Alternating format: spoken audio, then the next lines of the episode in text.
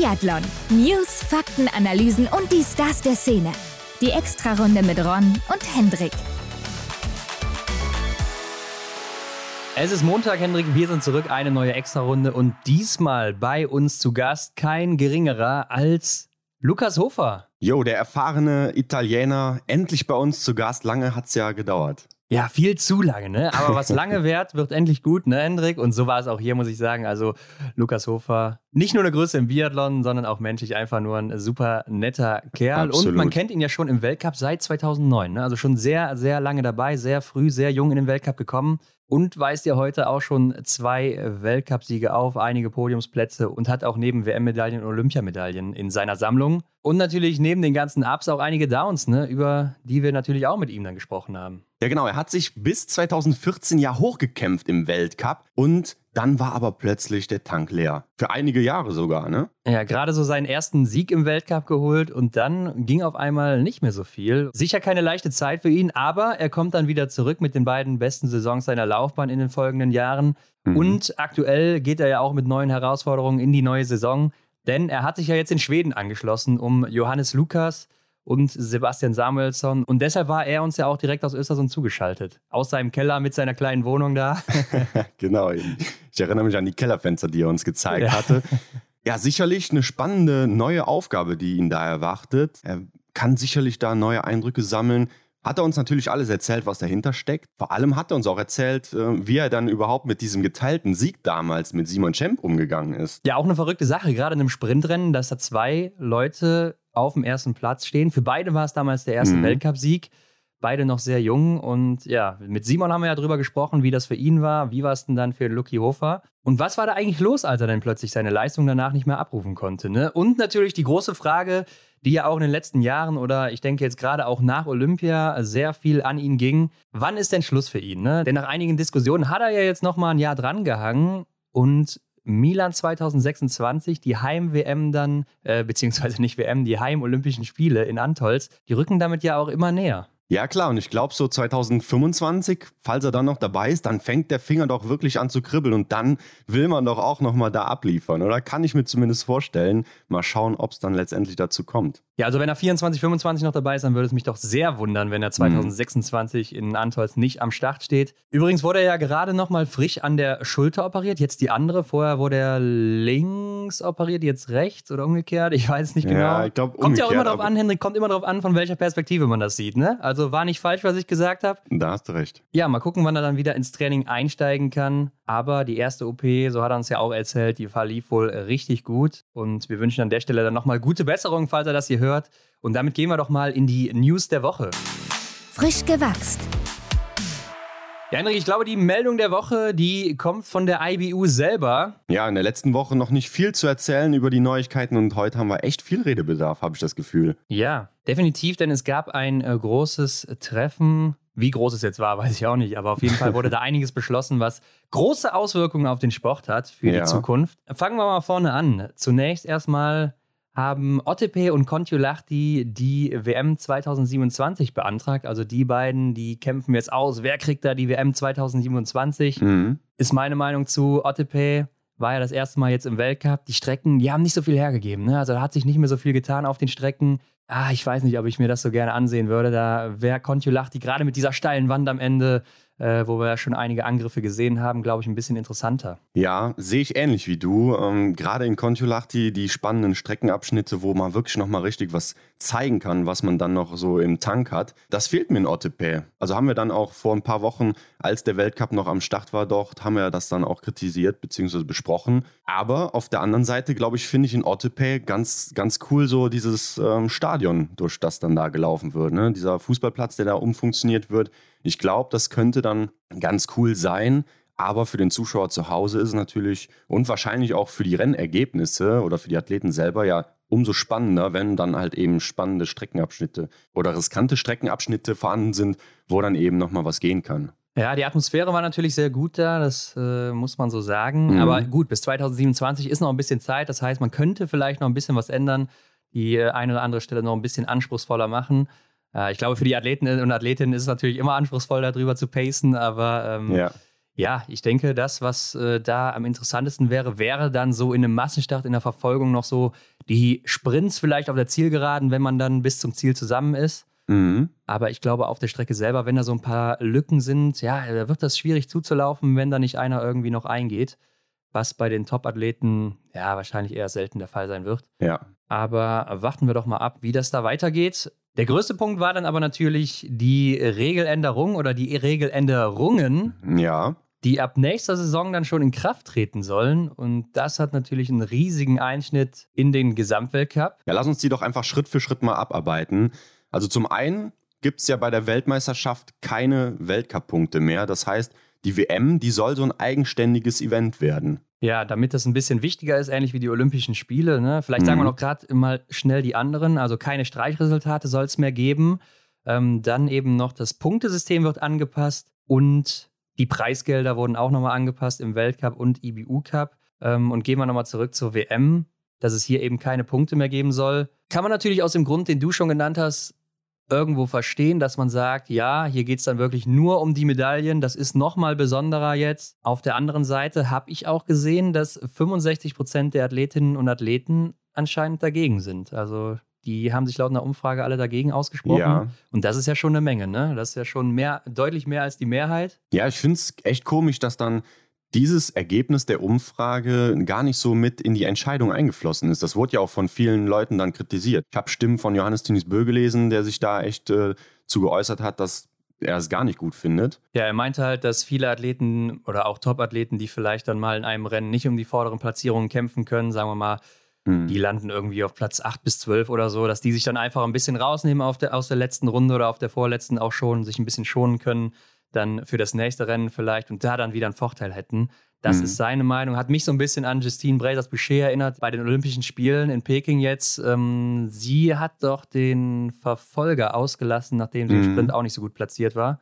Ja. Und holt dann am Ende natürlich das Gold im Massenstart. Also natürlich jetzt wahrscheinlich nicht nur deshalb, aber ähm, Vielleicht war es ein kleiner Punkt, der ihr da zur Goldmedaille geholfen hat. Ähm, ja. Keine Frage, könnte sein. Und ist natürlich ein berechtigter Einwand von ihm. Ja, aber grundsätzlich so die Sache mit der Weltmeisterschaft und der Weltcup-Punkte, dass es die nicht mehr gibt, dafür finde ich persönlich auch nicht so gut. Ich habe immer so drüber nachgedacht, wie war das in den letzten Jahren? Da haben ja viele Athleten und Athletinnen hier und da schon mal, gerade vor den Großereignissen, einfach mal ein Rennen oder zwei ausgelassen um dann eben bei dem Ziel der Medaillen, Medaillen zu holen, dann wirklich abliefern zu können und das Ziel dann auch zu erreichen. Jetzt, naja, steht dann wahrscheinlich eher so die Frage im Raum, konzentriere ich mich auf den Gesamtweltcup oder auf die Medaillen, weil ich habe das Gefühl, wenn man dann eben aufgrund dass es keine Streichergebnisse mehr gibt, dann da gar nicht mehr so, ja, den, den Kompromiss finden kann, sondern dass man sich da tatsächlich entscheiden muss. Ja, vor allen Dingen, weil die WM ja relativ spät, ja gut, spät nicht, aber so am Ende des zweiten Drittels der Saison ist, da muss man ja dann schon sagen, da weiß man, ob man im Gesamtweltcup noch eine Rolle spielt oder eben nicht. Und dann kann ja. man schon sagen, wie du jetzt gerade sagst,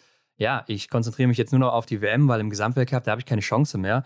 Und dann nehmen sich natürlich einige Top-Athleten wahrscheinlich raus, und das macht den Weltcup dann ja auch nicht mehr so interessant, unmittelbar vor den Weltmeisterschaften. Also ja, ich, ich finde es auch nicht so gut, muss ich sagen. Ich fand es auch immer ganz cool, dass da alle Rennen mit reinzählen. Ich fand es auch nie so cool, muss ich sagen, dass die Olympiarennen da nicht so mit reinzählen. Ja.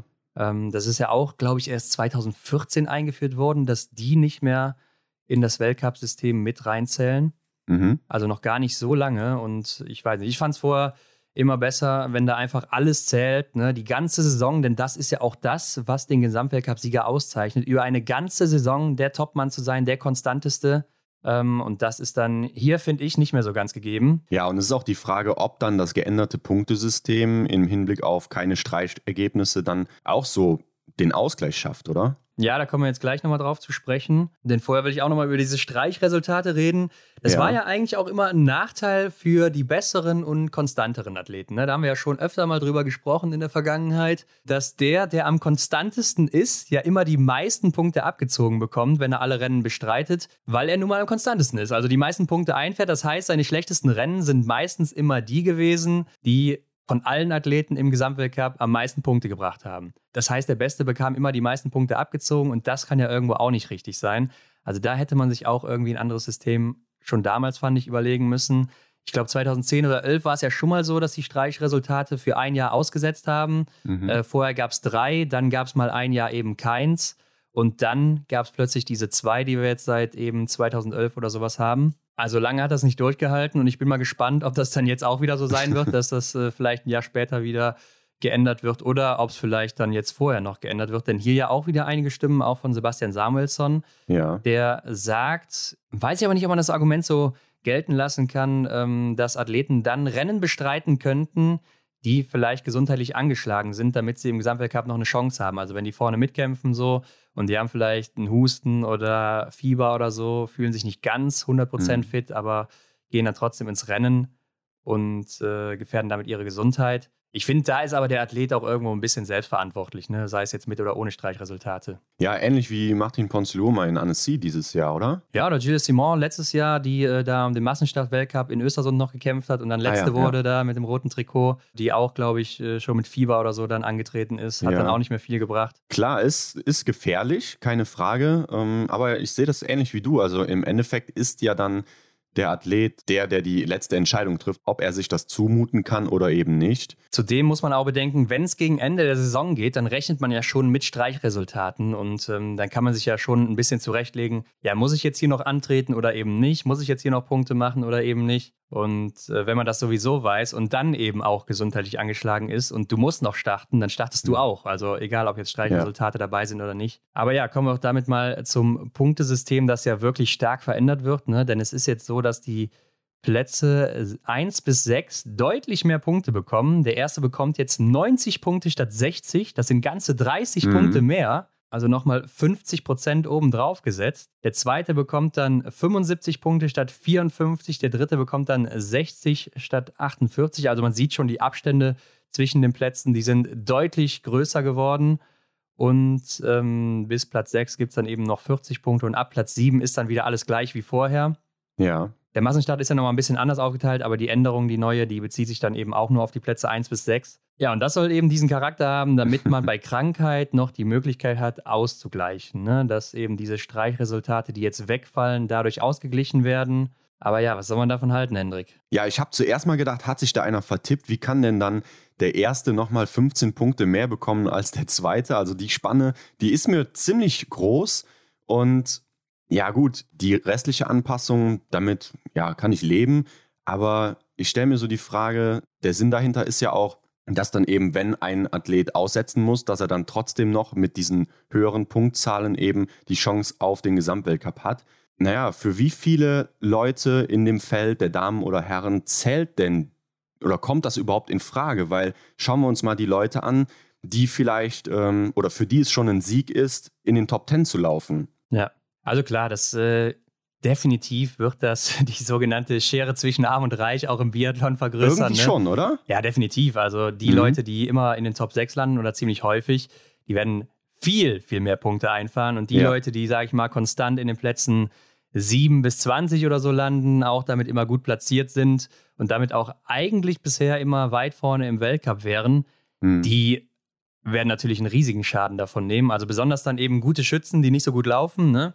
ja. die dann äh, einfach läuferischen Nachteil haben gegen die schnellen Leute, die dann mal ein, zwei Runden auf die eben rauslaufen können und damit vor denen landen. Ähm, ja, die werden eben ein riesiges Problem bekommen und die werden genauso viele Punkte dann wie vorher sammeln, während die, die schnelleren, die besseren, die mal auf der Strecke was kompensieren können, viel, viel mehr Punkte holen werden. Und damit bin ich auch schon beim nächsten Punkt, denn Punkterekorde aus der Vergangenheit, die werden natürlich sowas von pulverisiert. Ne? Also ich habe mir das ja. mal angeguckt, ich habe mir das mal ausgerechnet.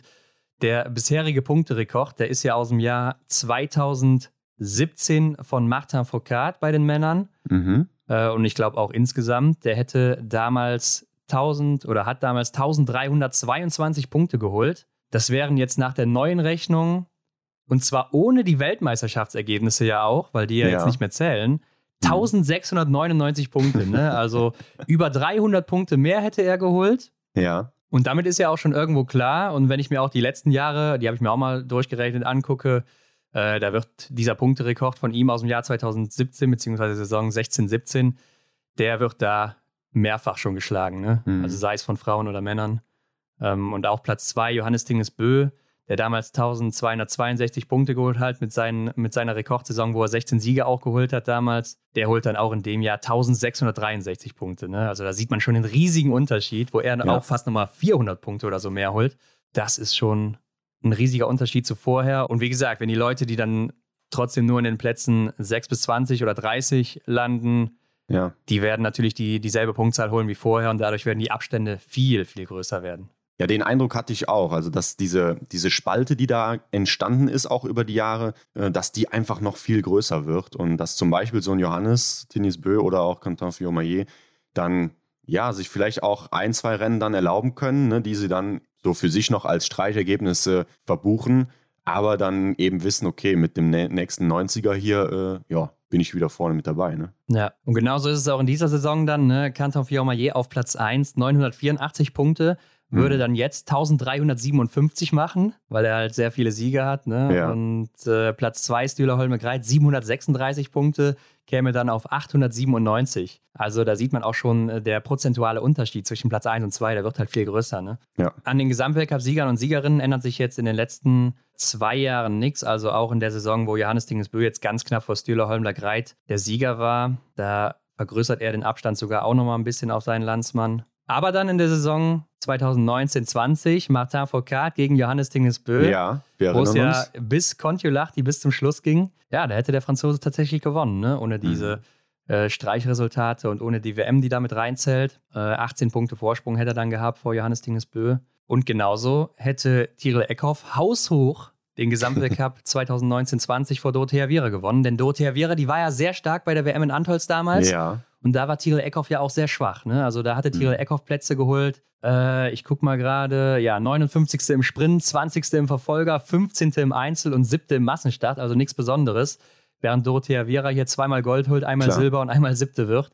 Ja. Also da muss man nicht lange rechnen, dass die Italienerin hier sehr, sehr viele Punkte geholt hat und die äh, Norwegerin fast gar keine. Mhm. Ja, und damit hätte sich hier schon was getan. Und dann habe ich mir natürlich auch mal die Saison angeguckt, wo Dorothea Viera dann ihren ersten Gesamtweltcup-Sieg holt. Da war es ja auch sehr eng zwischen ihr und Lisa Vitozzi. Ja. Ja, äh, Dorothea Viera hätte den Sieg trotzdem geholt, aber Lisa Vitozzi, die zweite geworden ist, wäre nur vierte geworden. Also es gibt okay. schon immer wieder ein paar Platzänderungen. Das werden wir auch nochmal auf Instagram bringen jetzt in der kommenden Woche. Das ist schon interessant zu sehen, was sich da so tut. Ähm, da sind Athleten, die machen mal ein, zwei Plätze gut. Aber man sieht es auch immer wieder, sogar die Saison hier auch eben nochmal, ähm, wo Marte aus Büreuseland die Königin von Antolz geworden ist, Hendrik. Du erinnerst dich sicher auch ja, noch. Klar. Ja. Hat ja auch unglaublich viele Punkte dann da geholt. Die ist ja damals Fünfte geworden und wird in dem Jahr nur Elfte. Ne? Musste ja auch danach den Rest der Saison aussetzen. Ja. Aber verliert sechs Plätze im Gesamtweltcup nur weil sie dann eben äh, bei der WM so viele Punkte macht und danach. Und ja, ich glaube, in Annecy hat sie auch nochmal ausgesetzt. Und eine, die dann immer so ein bisschen die Nutznießerin ist, das fällt mir schon auf, ist Justine Brazers-Boucher, ne? eine sehr gute Läuferin eben, ja. die dann auch immer viel rausholen kann hier und da, aber auch immer sehr viele Ausrutscher nach unten hat durch ihr, ja, nicht so gutes Schießen. Die macht dann zum Beispiel in der 2020er Saison vier Plätze gut. Oder auch in diesem Jahr macht sie zwei Plätze gut, ne? Also da sieht man schon, da wird sich einiges tun und ähm, ja, ich bin mal gespannt, ob das jetzt wirklich so durchgezogen wird oder ob da doch nochmal drüber nachgedacht wird. Ja, wir werden es sehen. Also Stand jetzt ist es doch quasi in Stein gemeißelt, oder? Ja, ich, ich denke schon. Johannes Dingesbö hat sich ja auch dazu geäußert und findet das ganz gut. Ist irgendwo logisch, ne? Denn ja. er ist einer, der wird häufig unter den Top 5, Top 6 landen und kann sich damit auch mehr Ausrutscher leisten. Aber ja, ich glaube, das System war bisher eigentlich ganz gut und hätte man einfach so weiter durchziehen können, fand ich zumindest finde, diese Änderung braucht man eigentlich nicht. Aber ich glaube, was insgesamt gut ist, ist ja wahrscheinlich noch diese Preisgeldanpassung. Genau, ja. Hier tut sich ja aber dann im Vergleich zu den Punkten erstmal nichts unter den ersten sechs. Ja, sogar ersten sieben, ne? Ich glaube, unter den ersten sechs dann bei der WM oder so. Also das haben sie auch nochmal ein bisschen unterschieden. Und dann ja. eben, statt dass das Geld nur auf 20 Leute ausgeschüttet wird, wird es dann jetzt auf 30 ausgeschüttet. Und die Plätze ab Platz 7 oder 6 werden dann eben auch nochmal ein bisschen erhöht damit das auch alles noch Sinn macht, bis Platz 30. Und die Staffelrennen werden wohl auch noch angepasst. Ne? Also da wird alles erhöht und die Plätze 7 und 8 sind dazugekommen, die jetzt auch noch Geld bekommen. Stimmt, das war ja. vorher ja auch nur bis Platz 6 der Fall. Ja, ich denke, bei dieser Regel wird sich kaum jemand beschweren, oder? Ja, das glaube ich auch nicht. Und äh, ab 2024 sollen dann auch noch die Preisgelder für die Top-Platzierung angehoben werden bis 2026. Mhm. Und danach mal gucken, wie es weitergeht. Zum IBU Cup gab es jetzt noch keine Infos, wie das da angepasst wird. Ja. Aber da muss auch was passieren, ne? denn da kriegen ja, glaube ich, auch nur die ersten sechs im IBU Cup immer Geld. Das finde ich ist zu wenig. Ja, ich denke, das ist wirklich eine Regeländerung, die auch wirklich Sinn macht, weil gerade die Athletinnen und Athleten, die eben im IBU Cup starten oder so und die vielleicht auch nicht so die großen Sponsorenverträge haben, die sind ja dann auch irgendwo froh, dann was in die Kasse reinzukriegen, ne? keine Frage. Ja, und es war ja auch so, wenn man mit äh, ein paar guten Platzierungen oder gerade bei der EM mal da irgendwie guten Platzierungen aufläuft, äh, bist du direkt da oben mit dabei in den Preisgeldlisten und während ja. du dann irgendwie IBU Cup Gesamtsiegerin wirst, bist du nur irgendwo auf Platz 3, 4 oder so unterwegs, wenn du einfach insgesamt sehr konstant warst. Mhm. Also das war schon ein bisschen komisch. Ähm, ja, ansonsten wurde aber noch dieser Flurbann nochmal bekräftigt. Ne? Also Stimmt, ja. wurde sich für ausgesprochen, dass das äh, kommen soll, aber es hat sich trotzdem noch nicht so sicher angehört. Also das Testgerät soll jetzt mhm. im Juli nochmal getestet werden. Und ja, da ist noch irgendwie offen, ob das dann wirklich jetzt kommt. Ja, wobei, so heißt es auf der EBU-Seite, ne? Also danach soll eine endgültige Entscheidung getroffen werden. Äh, sind wir mal gespannt, ob das tatsächlich so der Fall ist. Ja, ich bin da noch ein bisschen skeptisch, ob das jetzt schon kommt oder überhaupt kommen kann. Genau, was dann nächste Saison so Phase ist in diesem Thema. Kaiser Meckereien wird auf jeden Fall noch fünfte Person im Athletenkomitee. Im technischen Bereich ist sie dann da irgendwie Richtig, zuständig. Ja. Ähm, ist ja auch noch eng verbunden mit der IBU, wie man immer auf den sozialen Medien sieht. Mhm. Äh, es gibt einen finanziellen Support für die Ukraine im Biathlon von 250.000 Euro. Also das ist wahrscheinlich auch nicht schlecht. Sind ja gerade etwas gebeutelt. Ich glaube, äh, oder ich habe auch gelesen, dass Dimitri Petruschny jetzt wohl auch wieder zurück im äh, Biathlon-Team ist und seinen ja. Wehrdienst oder wie auch immer man das da eben nennt, seinen Frontdienst, keine Ahnung, abgetreten hat. Also ja, einschneidende Entscheidungen für den Gesamtweltcup. Und eine, die da nächstes Jahr ja wieder mitkämpfen will, wird Dorothea Vera sein, Hendrik. Ja, ich weiß, worauf du hinaus willst. ja, sie ist gestürzt. Ne? Beim Boah. Rollerskifahren ist ihr wohl eine Rolle abgebrochen und hat sich dann hingelegt auf den Asphalt, wie man unschwer erkennen konnte. Und ich würde mal sagen, sie ist nach vorne gefallen, denn sie hatte auch so eine Schramme am Kinn. Ne? Also ja. wahrscheinlich irgendwie nach vorne auf den Bauch gelegt oder so und dann auch mit dem Kinn nochmal über den Boden geschrubbt und äh, zum Glück einen Helm angehabt. Ja, bei solchen Bildern, da läuft es einem doch echt kalt den Rücken runter, oder? Also ich erinnere mich dann da jetzt auch wieder an Wiesbaden letztes Jahr, wo Tajebö dann da den ah, ja, Rollski ja. verloren hat fies, und sich lang gemacht hat. Boah, also dass man da auch immer wieder noch mal nach solchen Ereignissen wieder auf dieses Gerät steigt, oder? Also klar, es sind Profis, die sind darauf groß geworden, haben das Vertrauen, aber man sieht ja, das kann auch irgendwo mal defekt sein. Das bleibt halt nicht aus. Ja, gut, aber wie oft passiert das? Ne? Also, ich denke mal, das wird jetzt das erste Mal in ihrer Karriere gewesen sein. Das heißt, äh, wahrscheinlich wird es nie wieder für sie so passieren, ja. dass da eine Rolle abbricht. Obwohl, äh, Michael Röch hat uns auch erzählt, ist ihm auch mal passiert, ne? Ja. Im Training. Also, ähm, bei Taje war es ja damals die Bindung, die da losgegangen ist. Das war Richtig. aber irgendwie dann so ein Produktionsfehler oder sowas, der auch zurückgerufen mhm. wurde irgendwas mit der Bindung nicht richtig. Ja, aber doch trotzdem krass, dass man dann sich einfach wieder auf das Gerät stellt und weitermacht, als wäre nichts gewesen. Ja, und ich habe auch schon gesehen, sie ist wieder zurück im Training und äh, aber ich glaube, er ist auf dem Rad unterwegs gewesen. Ja. Mhm. Ja. Vielleicht braucht sie erstmal neue Roller und hat noch keine, keine Ahnung. Obwohl ich könnte mir vorstellen, sie hat ein paar mehr zu Hause. Ähm, das denke ich auch. Eine andere Athletin, Marieda aus Finnland, da ist wohl immer noch nicht klar, ob sie nächstes Jahr antreten wird oder nicht im Weltcup. Mhm. Äh, trainiert wohl aktuell auch in Österreich. Da wohnt sie ja mit den Juniorinnen zusammen, aber sie ist sich noch nicht sicher, ob sie nochmal in den Weltcup zurückkehrt. Ja, das ist doch merkwürdig, oder? Also sie quält sich jetzt, geht in die Vorbereitung, liefert ihr Programm da ab und äh, ist sich immer noch nicht klar, ob sie weitermacht. Wo ist da der Sinn? Ja, ich denke mal, sie hat einfach den Spaß am Sport immer noch und äh, geht dann auch gerne in die Natur laufen und quält ja. sich wahrscheinlich gerne. Ja, und dann, äh, sie ist halt auch nicht mehr die Jüngste, muss man so sagen, und mhm. ähm, hat wohl auch jetzt da irgendwie ein Geschäftbusiness oder so in Österreich mit ihrem Mann eröffnet. Und dann ist ihr noch nicht ganz sicher, ob sie sich vielleicht eher darauf konzentrieren will oder dann doch nochmal zurückkommt. Aber irgendwann ist eben Schluss und da muss man sich überlegen, wann ist dieser Zeitpunkt. Und mhm. sie weiß es anscheinend noch nicht, aber das soll jetzt in den nächsten Wochen, Monaten eben dann endlich mal passieren. Aber sie muss im Endeffekt ja auch selbst wissen, ne, Hendrik? Und, äh, Absolut, klar. Was sollen wir da reinreden? Ansonsten waren wir an diesem Wochenende ja auch wieder unterwegs und zwar in Belgien. Ne? Da gab es ja die Eröffnung des Biathlon-Stadions in Elsenborn, Herzebösch. Ja, genau. Wir waren da am Start und wir haben echt tolle Eindrücke erlebt, oder? Ja, erstmal diese neue Anlage zu sehen, war schon recht cool. Ne? Also mhm. sieht alles noch logischerweise irgendwie recht neu aus. Aber ähm, ja, war, war ein ganz cooles Event, ganz gut organisiert. Äh, ich fand, haben wir ja auch gesagt, so man hätte ein bisschen mehr Werbung machen können. Ja. Im Vorfeld, das war, glaube ich, nicht so ganz gut geplant. Aber ja, Michael Röch war natürlich da, Lotte Lee war da, Fabian Claude, Florian Claude, die waren mhm. da. Und äh, dadurch, dass das Ganze ja sehr offen war, es waren ja, ein kleines Event, sag ich mal. So viele Leute waren eben nicht da. Äh, die Athleten sind da rumgelaufen. Das wäre eine Chance gewesen für viele Biathlon-Fans da ein bisschen näher ranzukommen an die Stars oder so. Ja, mir war es auch sehr familiär da. Also äh, ich hatte so den Eindruck, man konnte mit jedem quatschen, jeder war zugänglich, alle super nett drauf. Also man hat sich wirklich wohlgefühlt und ich hoffe, es gibt bald mehr solcher Events in Belgien. Ja, für uns ist es eben direkt in der Nähe, also ja. liegt sehr gut. Und wir haben ja auch selber mal geschossen, ne? Also das erste Mal geschossen. Aber Hendrik, da gehen wir dann nächste Woche mal da genauer drauf ein kleines ein. Duell, ne? Nee, Triell sogar. Triell, genau. Äh, da gehen wir dann nächste Woche mal genauer drauf ein, denn ich denke, diese News, die sind schon sehr vollgepackt. Ja. Und wir wollen euch auch nicht länger auf die Folter spannen, sondern direkt mal ins Interview mit Lukas Hofer reinspringen, der ja schon wartet, ne? Er sitzt immer noch im Keller in Östersund und wartet, dass wir endlich mal jetzt hier ihn anklingeln. Genau, komm, lassen wir ihn raus. Ab geht's. Genau. Auf die Runde. Heute bei uns zu Gast Lukas Hofer. Freuen uns, dass du hier bist. Hallo. Hallo, danke für die Einladung. Ja, Loki, du hast uns äh, erzählt, du hattest eben noch eine Marathon-Challenge, ne? Und da haben wir uns gefragt, was kann man sich unter einer Marathon-Challenge vorstellen? Ja, äh, auf dem Programm standen zwar vier Stunden drinnen, dass wir vier Stunden laufen müssen, aber das Ziel war einfach, die 42,2 Kilometer zu laufen.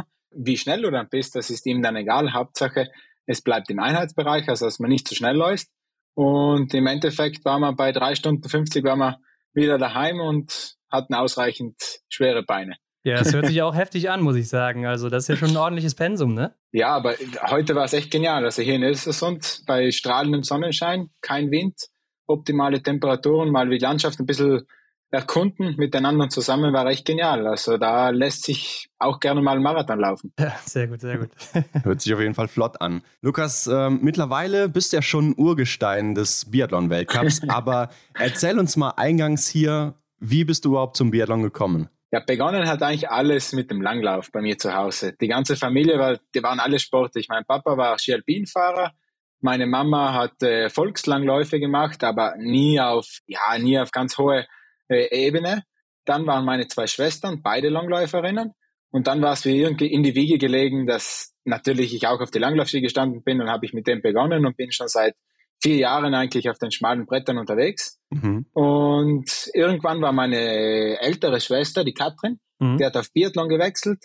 Und ich bin natürlich dann ab und zu zum Training mitgefahren nach Antholz. Und irgendwann hat halt irgendjemand gesagt, ja, ob ich nicht mal schießen möchte, probieren.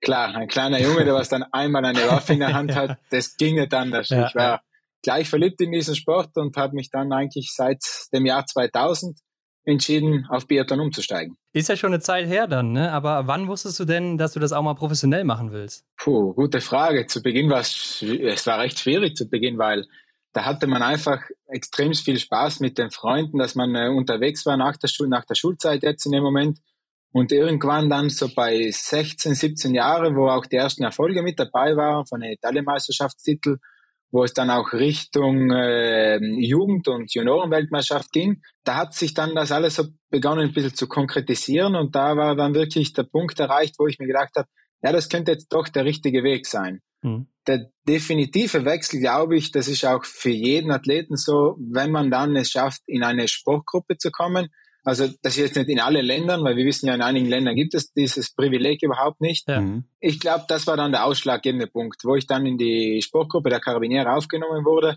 musste ich die Musterung und alles machen, den Kurs und die Ausbildung. Ich glaube, das war dann eigentlich der Beginn sozusagen von, äh, von der Profikarriere in dem Moment. Ich glaube, Carabinieri ist so äh, die, der, der Zoll aus Italien. Das ist richtig? Nein, das ist der, na, der, der Zoll aus Italien, das ist die Fiamme Gialle. Okay. Das wäre äh, nochmal was anderes. Da ist die Dorothea mit dabei zum ja. Beispiel. Die Carabiniere, das gehört zum Militär und ist okay. ja eigentlich so eine Spezialeinheit vom Militär. Ah, okay. Ja, krass. Mhm. Hört sich natürlich auch brutal an, muss man erstmal sagen. Aber ähm ich glaube, wenn man da arbeiten würde, ist, glaube ich, kein einfacher Job. Also gut ab all denen, die was äh, das abliefern müssen, was, was von denen gefordert wird. Aber ich glaube, du machst ja auch nicht so einen einfachen Job ne? und bist ja schon lange im Weltcup dabei, denn dein Debüt hast du damals 2009 gegeben in Oberhof und seitdem hast du den Weltcup nicht mehr wirklich verlassen. Ne? Und da haben wir uns gefragt, wie war das denn damals so in Italien, die Konkurrenz? War das abzusehen, dass man als junger Athlet einmal im Weltcup da nicht mehr rauskommt oder war es einfach, weil du dann auch so gut warst? Oh, zu Beginn war es alles äh, brutal schwierig, auch für mich selber. Ich kann mich ganz genau noch heute erinnern, das Rennen, das Rennen Es war ganz spät am Abend, das waren, glaube ich, sechs oder sieben Uhr. Mhm. Es war typisches Oberhofwetter natürlich. Mhm. Viel Nebel, Wind und Regen, also da war alles mit dabei. Ich hatte die Startnummer 100, die habe ich auch heute noch zu Hause liegen. Ja. Und äh, ich weiß noch heute, das muss man so sagen, ich habe mir fast in die Hosen geschissen, jetzt in äh, wörtlich sagen, weil der Speaker kannte mich, der hat mich angekündigt und dann den Birksteig hoch beim ersten Mal, äh, ja, Gänsehaut pur. Natürlich, dass es dann gleich alles so gut gelau gelaufen ist, dass ich immer mit dabei war, war für mich selber verwunderlich, weil ich musste auch viel Erfahrung sammeln zuerst und das war nicht so einfach. Wir hatten da noch äh, den Christian De Lorenzi, den René Laurent Willamont, den Markus Windisch, der Martinelli. Das waren alles noch andere Athleten, die was noch weit vor mir waren und ich erst in den nächsten Jahren dann mit viel Training erst überholen konnte. Also von dem her, zu Beginn war es nicht einfach, aber ich glaube, mhm. das ist der Werdegang von jedem Athleten und das gehört zur Entwicklung mit dazu. Ja, und zu deinem Weltcup-Debüt, da warst du ja auch erst 19 Jahre jung, ne? Und den IBU Cup bzw. ehemaligen äh, Europacup bist du nur als Junior gelaufen. Also damit hast du dich nie lang aufhalten müssen? Na, das, das fehlt in meiner Sammlung noch. Ich habe zwar ein paar, ich habe zwar ein paar Europacups-Rennen gemacht, das hat ja früher noch anders geheißen. Mhm. Da habe ich, ich glaube, einen in Martel, in San Sicario und oh, Ritnaun irgendwo, glaube ich mal. Und dann ist einer noch in äh, Obertiljach gewesen. Das war eigentlich ganz ein verrücktes Jahr, wo ich dann in den Weltcup gekommen bin, weil das war genau, wo ich die Ausbildung gemacht habe für die Sportgruppe. Mhm. Das war mitten im Winter, das haben sie jetzt endlich abgeschafft für die Wintersportler. Das findet jetzt im Sommer statt. Macht Sinn. Weil ich musste da von Oktober bis Ende November und dann noch bis Mitte Dezember musste ich eigentlich nach Rom fahren immer. Da habe ich echt, ein, ja, das waren eineinhalb verrückte Monate. Dann musste ich runter und wieder hoch, dass ich irgendwie trainieren konnte. Dann bin ich wie so ein Hampelmann mit den Rollski mitten in Rom in den Parks rumgelaufen, wo sie dich alle angeschaut haben als wärst du ein Alien oder keine Ahnung. dann bin ich einmal nach Livigno zum Schneetraining und dann irgendwo in der Mitte drinnen, da war noch ein anderer Trainer, das war der Armin Aukenthaler, was jetzt in Amerika ist. Ja. Der hat gesagt, ja, jetzt musst du unbedingt hoch, jetzt musst du nach Obertiljach, du musst noch die Qualifikationspunkte machen für den Weltcup. Weil damals war das System noch ein klein bisschen anders. Und natürlich, dann bin ich hoch, dann habe ich da irgendwie das Rennen gemacht, habe die Punkte gesammelt, wurde dann direkt schon in den Weltcup in Oberhof eingesetzt, wo ich dann die Ausbildung abgeschlossen habe. Ja, hört sich schon krass an. Ne? Ich glaube, im Rest von Italien, gerade zu der Zeit, kannte wahrscheinlich noch niemand Biathlon, aber du bist ja auch mit zwei Goldmedaillen aus den Junioren rausgekommen. Ne? Und deine Laufstärke, die war damals schon beeindruckend für deine Verhältnisse. Ähm, und Benjamin Vega, der hat uns mal erzählt, er wurde damals schon, nachdem er aus den Junioren kam, so als nächster Gesamtweltcup-Sieger angepriesen. Wie war denn bei dir so die Resonanz aus dem Umfeld? Was wurde von dir so erwartet? Selbst habe ich nicht viel mitgekriegt. Also ich muss ehrlich sagen, auch diese zwei Junioren-Weltmeistertitel, das war jetzt auch genau in diesem Monat, das war ja auch genau 2009, nachdem ich das Weltcup-Debüt hatte. Die kamen zwar ein bisschen ähm, unerwartet, weil ich war da jetzt nicht sicher, wie ich, auf welchem Stand ich dem Jahr von der Form her war. Aber es ist ja doch irgendwie dann gut gegangen, obwohl er der Einzel, der war für, komplett für die Katz, was ich da abgeliefert habe bei ja. der Juniorenweltmeisterschaft. Aber man hatte schon viele Erwartungen nachher. Das habe ich dann ein bisschen durch die Bank mit, äh, äh, mitbekommen. Aber nie jetzt so direkt, dass jemand gesagt hat, das wird jetzt der nächste Gesamtweltcup-Sieger und so weiter. Die haben das dann schon wirklich kontinuierlich aufgebaut, weil vor allem auch die nächsten Jahre, das waren für mich einfach äh, Jahre Erfahrung zusammen. Ich wollte eigentlich noch das Jahr nachher die JWM machen, also die war in Torsby, glaube ich, in Schweden. Mhm. Aber da war bei mir schon, äh, ja, da musste ich schon, musste ich, es war ja, ja schön, ich durfte ja. äh, bereits zur Olympiade nach Vancouver fahren. War für mich eigentlich aber sehr schwierig war, weil da war ich komplett grün hinter den Ohren. Ich wusste nicht, wo ich da bin. Da war, war auch eine Anti-Doping-Kontrolle. Mhm. Da kam, ja, Nummer so und so. Ich dachte, was will der jetzt von mir? Ich habe keine Ahnung gehabt. Dann sagt er irgendwie, er hat eine Nummer auf dem Trainingsshirt. Ach so, ja, wenn du meinen Namen sagst, dann weiß ich auch, wohin jetzt. Aber das war halt alles so Erfahrungspunkte. Aber ich bin so stufenweise reingekommen, obwohl es dann ziemlich schnell gut gelaufen ist. Also war für mich auch überraschend nachher. Ich bin schnell in diesen Topf reingefallen, wo ich gute Resultate angefahren bin, auch mit der Weltmeisterschaftsmedaille ja. 2011. Und äh, da hat dann eigentlich alles so ein bisschen begonnen, wo auch meine Erwartungen dann immer mehr gestiegen sind. Ja, springen wir ins Jahr 2011 zu deinem ersten Weltcup-Podest. Das war bei den Weltmeisterschaften in Krantimansis. Da hast du Bronze im Massenstart geholt und damit warst du vor Tajebö, dem damaligen Gesamtweltcup-Sieger, Das ist doch dann schon ein doppelt besonderer Moment, oder? Ja, die Weltmeisterschaft, da war wirklich äh, sehr speziell. Da war jedes Rennen, da hat immer ein Schuss gefällt oder zwei Schuss. Da war ich, ja, da war ich noch ein Kamikaze-Schütze. Da ging es nur so schnell wie möglich schießen, weil das hatte ich einfach im Kopf, weil ich immer den Simon Eder gesehen habe, der hat gesehen, die haben immer schnell geschossen. Ich habe da einfach ohne Kontrolle und irgendwas habe ich darüber geballert und das ging natürlich nicht, aber in diesen Jahren war es halt wirklich ein bisschen unterschiedlich. Da war man mit drei Fehlern auch noch in den Top 15 bei einem Sprint mit einer sehr guten Laufzeit. Und äh, wo es dann hin zum Massenstart ging, ich war immer knapp dabei und das kann ich mich heute noch erinnern, da war auch der Borot, der hat vor dem Massenstart, wo wir hingegangen sind, hat er gesagt, heute geht endlich was. Und dann war noch jemand, was das gesagt hat, ich habe immer echt, ja, ja, meine Güte, ich, ja, ich mache mein Rennen jetzt, wie es kommt, kommt's. Und ja, nach dem Rennen war es dann tatsächlich die Bronzemedaille und das war für mich schon, ah, das war ein ewig geniales Rennen. Ich war die ganze Zeit mit dem Dari und mit dem Svensson unterwegs, also war ein sehr gutes Gefühl, vor allem, weil, äh, wie du gesagt hast, das war ja der Gesamtweltcup ja. Also das sind schon Erfahrungen, was einen prägen und was einen dann weiterhelfen auch. Ähm, aber vor dir war ja auch noch äh, Ustjugov, ne, mit der Silbermedaille. Also vielleicht hättest du jetzt heute eigentlich Silber, wer weiß. Aber das ist ja bislang auch dein einziges Massenstartpodest der Karriere, ne? Und ist der Massenstart damit auch so dein persönlicher Endgegner? Eigentlich war es immer mein, eines meiner Lieblingsrennen. Ja. mir gefällt es immer am besten Mann gegen Mann, weil dann weiß ich, okay, ich bin jetzt Vierter, ich bin jetzt, keine Ahnung, ich bin jetzt Zwölfter, jetzt nach vorne fehlen so viele Sekunden, jetzt muss ich auf das Schießen achten, ich jetzt, hier weiß ich, wie ich äh, Gas geben kann, wo ich muss ein bisschen Energie sparen. Also da kann ich es einfach besser einteilen. Aber beim Massenstart hat es jetzt einfach immer ein bisschen gefuchst. Entweder war ich knapp dran oder es hat immer um das bisschen nicht gereicht. Also äh, ja, es war immer ein bisschen holprig nach mhm. dieser Weltmeisterschaftsmedaille. Ja, und ähm, bei Zeitrennen warst du aber dann auch erfolgreich, ne? Denn dein erster Weltcupsieg 2014 in Antolz, sehr speziell im Sprint. Und das zusammen mit Simon Schemp. Ne? Da standet ihr zusammen auf Platz 1. Wir haben mit Simon auch schon mal darüber gesprochen. Wie hast du denn diesen geteilten Sieg empfunden? Ja, zu Beginn war es ein, war's an Gefühlen. Erster, zweiter, dann wieder, äh, dann war irgendein Rekurs, was angereicht worden ist, dann kam die Cividata, dann war ich wieder Erster, dann wieder beide, beide erst, also irgendwie, das ging halt hoch und runter. Aber ich glaube, so wie ich mich noch erinnern kann, wo ich mit dem Simon auch gesprochen habe, das war für beide in dem Moment ein schönes Gefühl, weil es war für beide das erste Weltcup-Podest äh, ganz oben. Mhm. Und wir kannten uns schon lange, auch von Erdinger, von unserem Sponsor. Und das war für uns einfach, ich glaube, das war ein genialer Moment und den, den, hat man dann gerne geteilt auch. Ja, man muss ja wirklich sagen, auch bis zu diesem Zeitpunkt hat du so einen richtig steilen Aufstieg, ne? wenn man in deine Ergebnisse blickt da geht es immer weiter nach oben so und ähm, du warst noch sehr jung zu dem Zeitpunkt.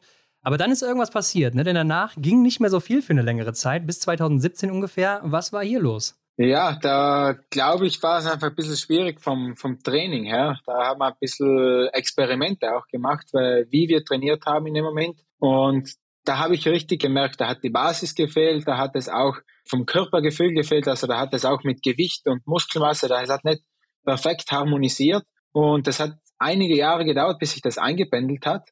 Und dann im Jahr 2017, 2018 haben wir echt dann wirklich ein, ja, man kann fast sagen, ein, ein Erfolgsrezept gefunden, was vom Training her sehr gut funktioniert hat.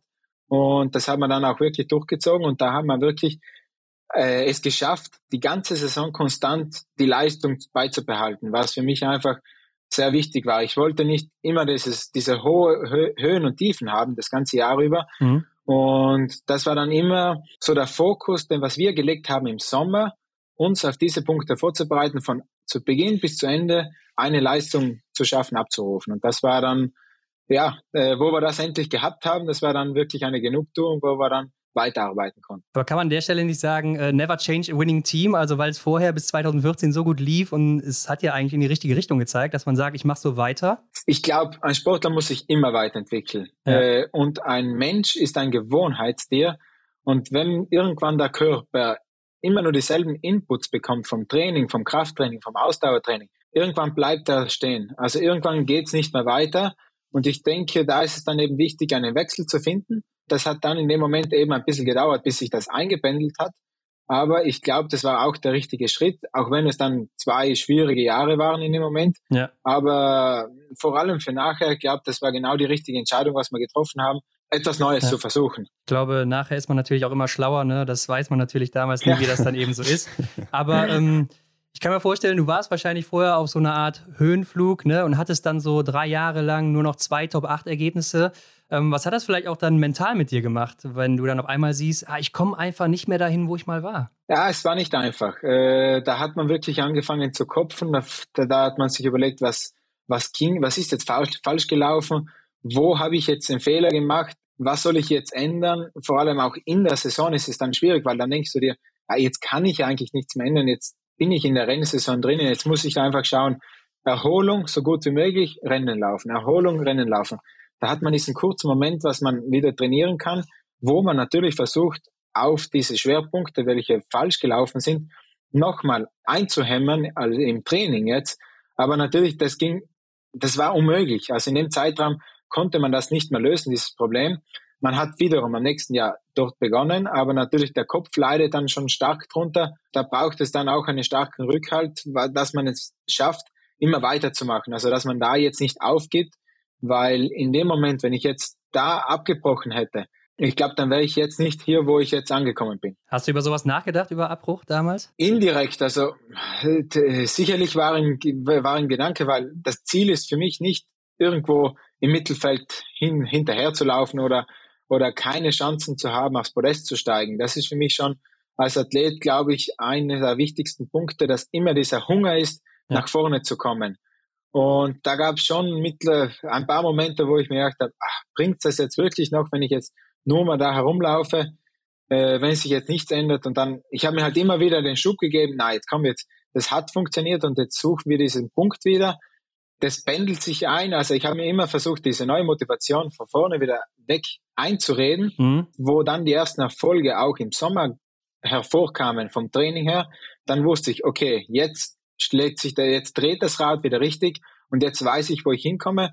Und das war dann in dem Moment ein zusätzlicher Motivationsschub, den, was ich dann wirklich nutzen konnte, um noch mehr und noch mehr intensiver zu trainieren. Also wahrscheinlich alles richtig gemacht. Und du hattest ja zu der Zeit auch eine Nasen-OP, ne? Also da hast du auch Probleme mit, mit dem Atmen durch die Nase. Genau. Was war da los? Also ja, das war die, die Scheidenwand an meiner, an, in der Innenseite von mhm. der Nase die war komplett verbogen. Also die ist auch heute noch nicht ganz gerade. Also die Nase ist immer noch schief, aber ja. den Schönheitswettbewerb werde ich sowieso nicht gewinnen. Von dem her, das war eine Operation, die gemacht werden musste, unbedingt, weil ich war ständig erkältet. Ich habe, ich hatte immer Sinusitis. Ich war immer beim Antibiotika schlucken, musste inhalieren und das war einfach keine Lösung. Also da war es echt der höchste Eisenbahn, dass, dass das gemacht werden musste. Mhm. Und das hat mir dann extrem geholfen, weil seit ich diese OP gemacht habe, äh, jetzt klopf mal auf Holz, äh, war ich sehr selten krank. Also ja. ich hatte natürlich ab und zu mal eine Erkältung, das gehört dazu, aber die war nie mehr so hartnäckig wie früher. Also früher war ich zwei Wochen außer Gefecht und jetzt ist nach fünf, sechs Tagen ist vorbei. Also dann kann man wieder ordentlich trainieren und kann wieder auch die Rennen laufen. Und ich kann mir vorstellen, die ganze Arbeit, die du da investiert hast über die Jahre, die hat sich dann spätestens in Oslo 2018 ausgezahlt. Da standst du nämlich das nächste Mal auf dem Podest im Verfolger. War das dann für dich so eine Art Turning Point, dass du wusstest, du kannst es noch? Ja, ich glaube, das war ein sehr wichtiger Punkt damals in, ja. äh, in Oslo. Das war die ganze Saison über, also 2017, 2018, das war ja, glaube ich, eine meiner besten Laufsaisonen, laufstärksten Saisonen, was ich hatte. Ja. Mhm. Weil da war ich ständig unter den ersten vier mit den Laufzeiten, fast bei jedem Rennen und konnte immer ein Wörtchen mitreden. Da gehört auch jetzt äh, das dazu gesagt, da gab es auch eine Wette äh, zwischen, äh, zwischen meinem Trainer. Also da musste ich meinen Schnauzbart wachsen lassen, bis ah, ich ja. nicht 0-0 geschossen habe. das hat so ewig lang gedauert, das, das, das gab kein Ende. Ich habe bis zur Olympiade elf oder zwölf Mal einen Fehler gehabt. Sei es bei vier Serien, sei es bei zwei Serien. Das hat sich so durch die Bank durchgezogen. Ich weiß jetzt nicht, ob das vielleicht auch von der Wette gekommen ist, aber das hat halt immer, die ganze Saison war das immer so ein Auf und Ab und das hat mich immer ein bisschen von dem Top-Resultat abgehalten. Ich kann mich noch erinnern, das war jetzt in Oslo, da war eine Staffel auch noch am Tag vorher da habe ich eben auch die 0-0 geschossen und das war endlich dann der Moment, wo ich endlich den Schnauz abnehmen konnte. und, äh, und nachher lief es dann eigentlich. Das, da hat's im Verfolger funktioniert ohne Probleme. Da habe ich da perfekt geschossen. Die Woche drauf kam das nächste Podest ja. in, äh, in Russland. Ja. Und da war auch noch ein anderer, also da war ich im Sprint, ja, 14. Äh, habe dann ein Top-Ergebnis mit dem Johannes Böth zusammen gehabt. Da sind wir von 14 und 15 auf 3 und 2 nach vorne. Beide hat man null geschossen und dann im, im Massenstart wieder. Da hatte ich den letzten wieder abverfehlt. Also das war, also die, die letzten zwei Wochen, die waren der Wahnsinn. Also da habe ich echt gemerkt, so, jetzt hat's wieder den, den Knopf hat's umgeschalten und dann, es hat funktioniert und es ist einfach reibungslos gelaufen, sei es beim Schießen, sei es beim Laufen. Äh, den, den Schneuzer hast du aber heute auch noch ab und zu im November, ne? Ja, ab und zu war er noch damit dabei. Das, äh, beim letzten Mal war es aber auch wieder so ein bisschen so eine Wette mit dem, also das hat begonnen, begonnen mit dem November ja. äh, mit dem Didier Bionatz zusammen. Mhm. Er hat gesagt, ja, bei mir sieht man den sowieso nicht, dann lässt er die Koteletten wachsen. und äh, ich habe halt den Schnauzer dran gelassen und dann waren wir, dann sind wir im Dezember gekommen und haben gesagt, so, was machen wir jetzt? Machen wir die Wette weiter oder nicht? Dann hat er gesagt, ja komm, machen wir weiter. Dann kam bei mir sehr schnell ein 0-0 damals. Ich konnte gleich stutzen, aber er, bei ihm hat es ein bisschen länger gedauert. Aber das ist halt immer so ein bisschen ein kleiner Ansporn, einfach gut zu schießen und nochmal ein bisschen mehr fokussiert zu sein. Das ist so eine gute Idee, glaube ich auch so, ja. Ja, so kann man sich gegenseitig pushen. Ja. genau, so ein kleines Battle in der Gemeinde, äh, in der Gruppe ist nicht schlecht. Das ja. kann positiv, kann, kann natürlich ein bisschen negativ sein, wenn man zu viel darüber nachdenkt. Aber umso lustiger, dass man es nimmt, umso besser ist es. Ja. Und du warst ja nicht nur dann in der Saison 2017-18 einer der schnellsten, sondern auch im Gesamtweltcup. Ne? Sehr, sehr gut platziert. Da bist du Fünfter geworden und damit ist das bis heute dein bester Winter. Wie erklärst du dir denn diesen Sprung, gerade nach den Problemen zuvor? Ja, schwierig jetzt äh, diese Antwort zu nennen. Also ich glaube, das wäre die, die 1 Millionen Euro Frage. Wenn ich das jetzt weiß, das wäre dann das Erfolgsrezept für jedermann. Aber ich glaube, viel, was ausgemacht hat, war, dass ich einfach bei den Jahren, wo es sehr schwierig gelaufen ist, nie aufgegeben habe und wirklich das abgewartet habe, dass das Training jetzt einschlägt und das Erfolgsrezept wieder zurückkommt. Und wie ich vorher gesagt habe, das war einfach dann ein neuer Motivationsschub, der was zusätzlich zum, zum, zu meiner Motivation, was ich von mir selber aus schon habe, dazugekommen ist. Und das hat mir einfach geholfen, und ich glaube, das hat sich in der Saison dann wirklich ausgezeichnet. Ja, und man sieht ja auch eindeutig, dass dieser Winter so ein Turning Point war bei dir. Ne? Also danach kam immer wieder die Top-Platzierung regelmäßig rein im Weltcup. Und dann springen wir doch mal zur Saison 2021. Dein zweitbester mhm. Winter nach Gesamtweltcup-Platzierung mit Platz 8. Und hier kommt es mir so vor, als hätte es bei dir so ab Januar in Oberhof plötzlich Klick gemacht. Ne? Dann war, du warst wie ausgewechselt so und immer da irgendwie Top-Ergebnisse gezeigt. Wie siehst du das selber? Ja, da, da hat man der Covid die Strich durch die Rechnung. Ah, okay. Ja. Da hatte ich, also ich war, ähm, also das Programm, was wir alles hatten, das war wirklich ausgelegt äh, auf die Saison 2020, 21 und dann eben auch noch 21, 22. Und das Sommer von 2021, glaube war mit dem Sommer von 21, 22 einer der besten Trainingssommer, was ich hatte. Ich hatte jeden einzelnen Leistungstest, was ich selber zu Hause solche Strecken, äh, wo, also wo ich Strecken ausgelegt habe, wo ich genau die Zeiten weiß, da hatte ich jeden einzelnen äh, Streckenabschnitt verbessert und war wirklich auf einem äh, einen idealen Weg zur Saison hin. Bin dann leider krank geworden, also hatte mit, mit Covid angesteckt. Das war mhm. aber, wo es einige erwischt hat, wo mein Trainingslager waren leider. Ja. Das war ziemlich spät, das war erst im Oktober. Und da hat es mich schon ordentlich ausgehebelt, weil da bin ich lange Zeit zu Hause nur rumgelegen und da wusste man auch noch nicht viel von der Krankheit. Da, keine Ahnung, da wusste keiner, wie soll man das jetzt am besten behandeln, wie soll man das jetzt angehen, wie schnell soll ich ins Training zurückkommen und nicht. Wir haben es dann wirklich Step by Step genommen und haben uns wirklich zur Saison hin äh, hingearbeitet. Es hat zwar ein bisschen gedauert, weil ich kann mich noch genau erinnern, wie hart die Rennen damals waren zu Beginn der Saison. Also da hat man echt gedacht, boah, die Lunge, die zerreißt jetzt noch gleich irgendwann. irgendwann Mitte Dezember, das wurde immer besser und besser. Und nach dem Trainingsblock bei Weihnachten hat sie echt einen Klick gemacht. Da hat das Schießen nochmal besser funktioniert und seit Oberhof äh, lief es dann einfach ja wie wie neu geschmiert. Also ich da, ich habe keine Ahnung, wie das dass das so einen Schritt gemacht hat. Also ich, ich war echt verwundert auch selber. Aber ich glaube, dem Jahr muss ich auch viel den Materialwechsel zuschieben. Mhm. Das war für mich nochmal so ein kleiner Input, den was ich brauch, gebraucht Stimmt, habe ja. und der was mir nochmal einen Schub gegeben hat. Das war für mich mental eine sehr gute Hilfe. Stimmt, du hast ja nochmal recht spät den, äh, die Skimarke gewechselt, ne? Von Rossignol, wo du genau. jahrelang genau. warst, zu Fischer gewechselt. Ja, ich bin aufgewachsen mit Rossignol. Ja, also seit ja. ich klein bin, ich bin immer Rossignol gelaufen. Da gab es ein paar Wechsel bei der Produktion und bei, bei den Modellen, wo ich einfach nicht mehr zurechtgekommen bin mhm. und wir sind dann auf keinen grünen Zweig mehr gekommen. Ich habe dann mit dem Großecker und auch mit dem Georg, der was bei uns zu Hause ist, der für Fischer verantwortliche, längere Zeit gesprochen. Dann sind wir zum Skitesten gegangen und ja, ich habe mich dann relativ schnell entschlossen, da zu wechseln. Natürlich konnte es nicht gleich veröffentlicht werden, weil da waren einige bürokratische Sachen dann zu klären. Ja. Aber ich glaube, das war die, die wichtigste Entscheidung, was ich gemacht habe. Krass, ja. Mhm. Interessant, ja. Aber mit guten Ergebnissen so im Gepäck ne, von Oberhof ging es dann zur Pokljuka, also zu den Weltmeisterschaften. Und hier ist auffällig, dass du hier ausgerechnet so ja deine schlechteren Ergebnisse äh, eingefahren ja. hast. Und ähm, das ist auch was, das ja, fällt schon so in deiner gesamten Karriere auf, dass bei Großevents ähm, es eher nicht so klappt wie gewünscht. Äh, ist es dann die Anspannung oder woran liegt das? Anspannung ist sicher mit dabei. Das war die letzten Jahre, das habe ich auch selber öfters gemerkt, wo es zum Großevent kam ich wusste, was ich leisten konnte und dann war halt immer dieser kleine Hintergedanke von der Medaille. Ja. Der war immer mit dabei. Ich glaube, das war auch also der ausschlaggebende Punkt in äh, Kante-Mansisk. Da wusste ich noch gar nicht, wo ich hin soll oder wo ich hin kann. Und da lief es dann einfach von alleine. Und jetzt die anderen Jahre, wo ich genau wusste, okay, es ist möglich, viele Erwartungen sind auch da, dann denkt man ein bisschen mehr nach. Bokluka, ja, da war halt noch mal ein bisschen ein kleiner negativer Punkt. Da war man zu dritt oder zu viert, war man krank in Antholz beim Trainingslager mhm. noch vor dem Camp. Das war eben ein bisschen ein kleiner negativer Punkt, weil Ende hin zur WM von Bokluka ging es dann wieder gut, auch vom Laufen her.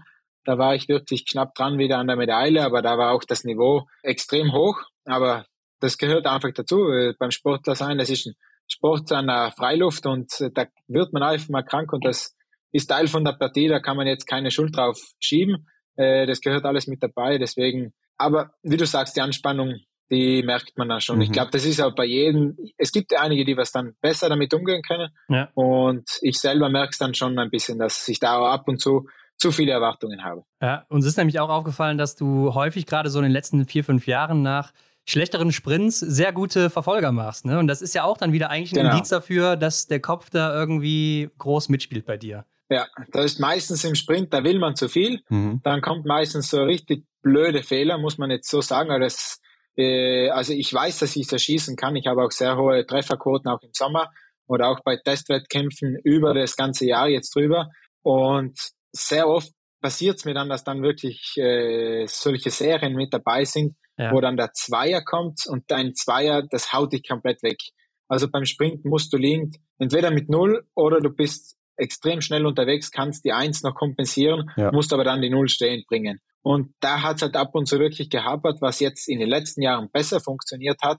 Und ich bin dann einer, der was dann wirklich irgendwo die Fehler sucht, versucht die aber dann gleich wieder abzuhaken und dann habe ich in einer Art und Weise ziemlich viel Wut in mir selber drinnen, welche ich dann halt direkt versuche, in Motivation für den nächsten Tag in den Verfolger umzubauen. Und das gelingt mir jetzt seit einigen Jahren sehr gut. Und wenn ich jetzt so schaue, die meisten Podeste habe ich eigentlich alle im Verfolger, weil ich einfach, wie ich gesagt habe, ich weiß, wo ich bin, ich weiß, wo ich hin möchte mhm. und kann mich dann einfach nochmal mehr motivieren und habe den Biss nochmal mehr nach vorne zu kommen. Also hört sich ja dann auch so an, also die Krux ist ja jetzt, das dann irgendwie auf die anderen Rennen zu übertragen, ne? auf den Sprint zum Beispiel oder so.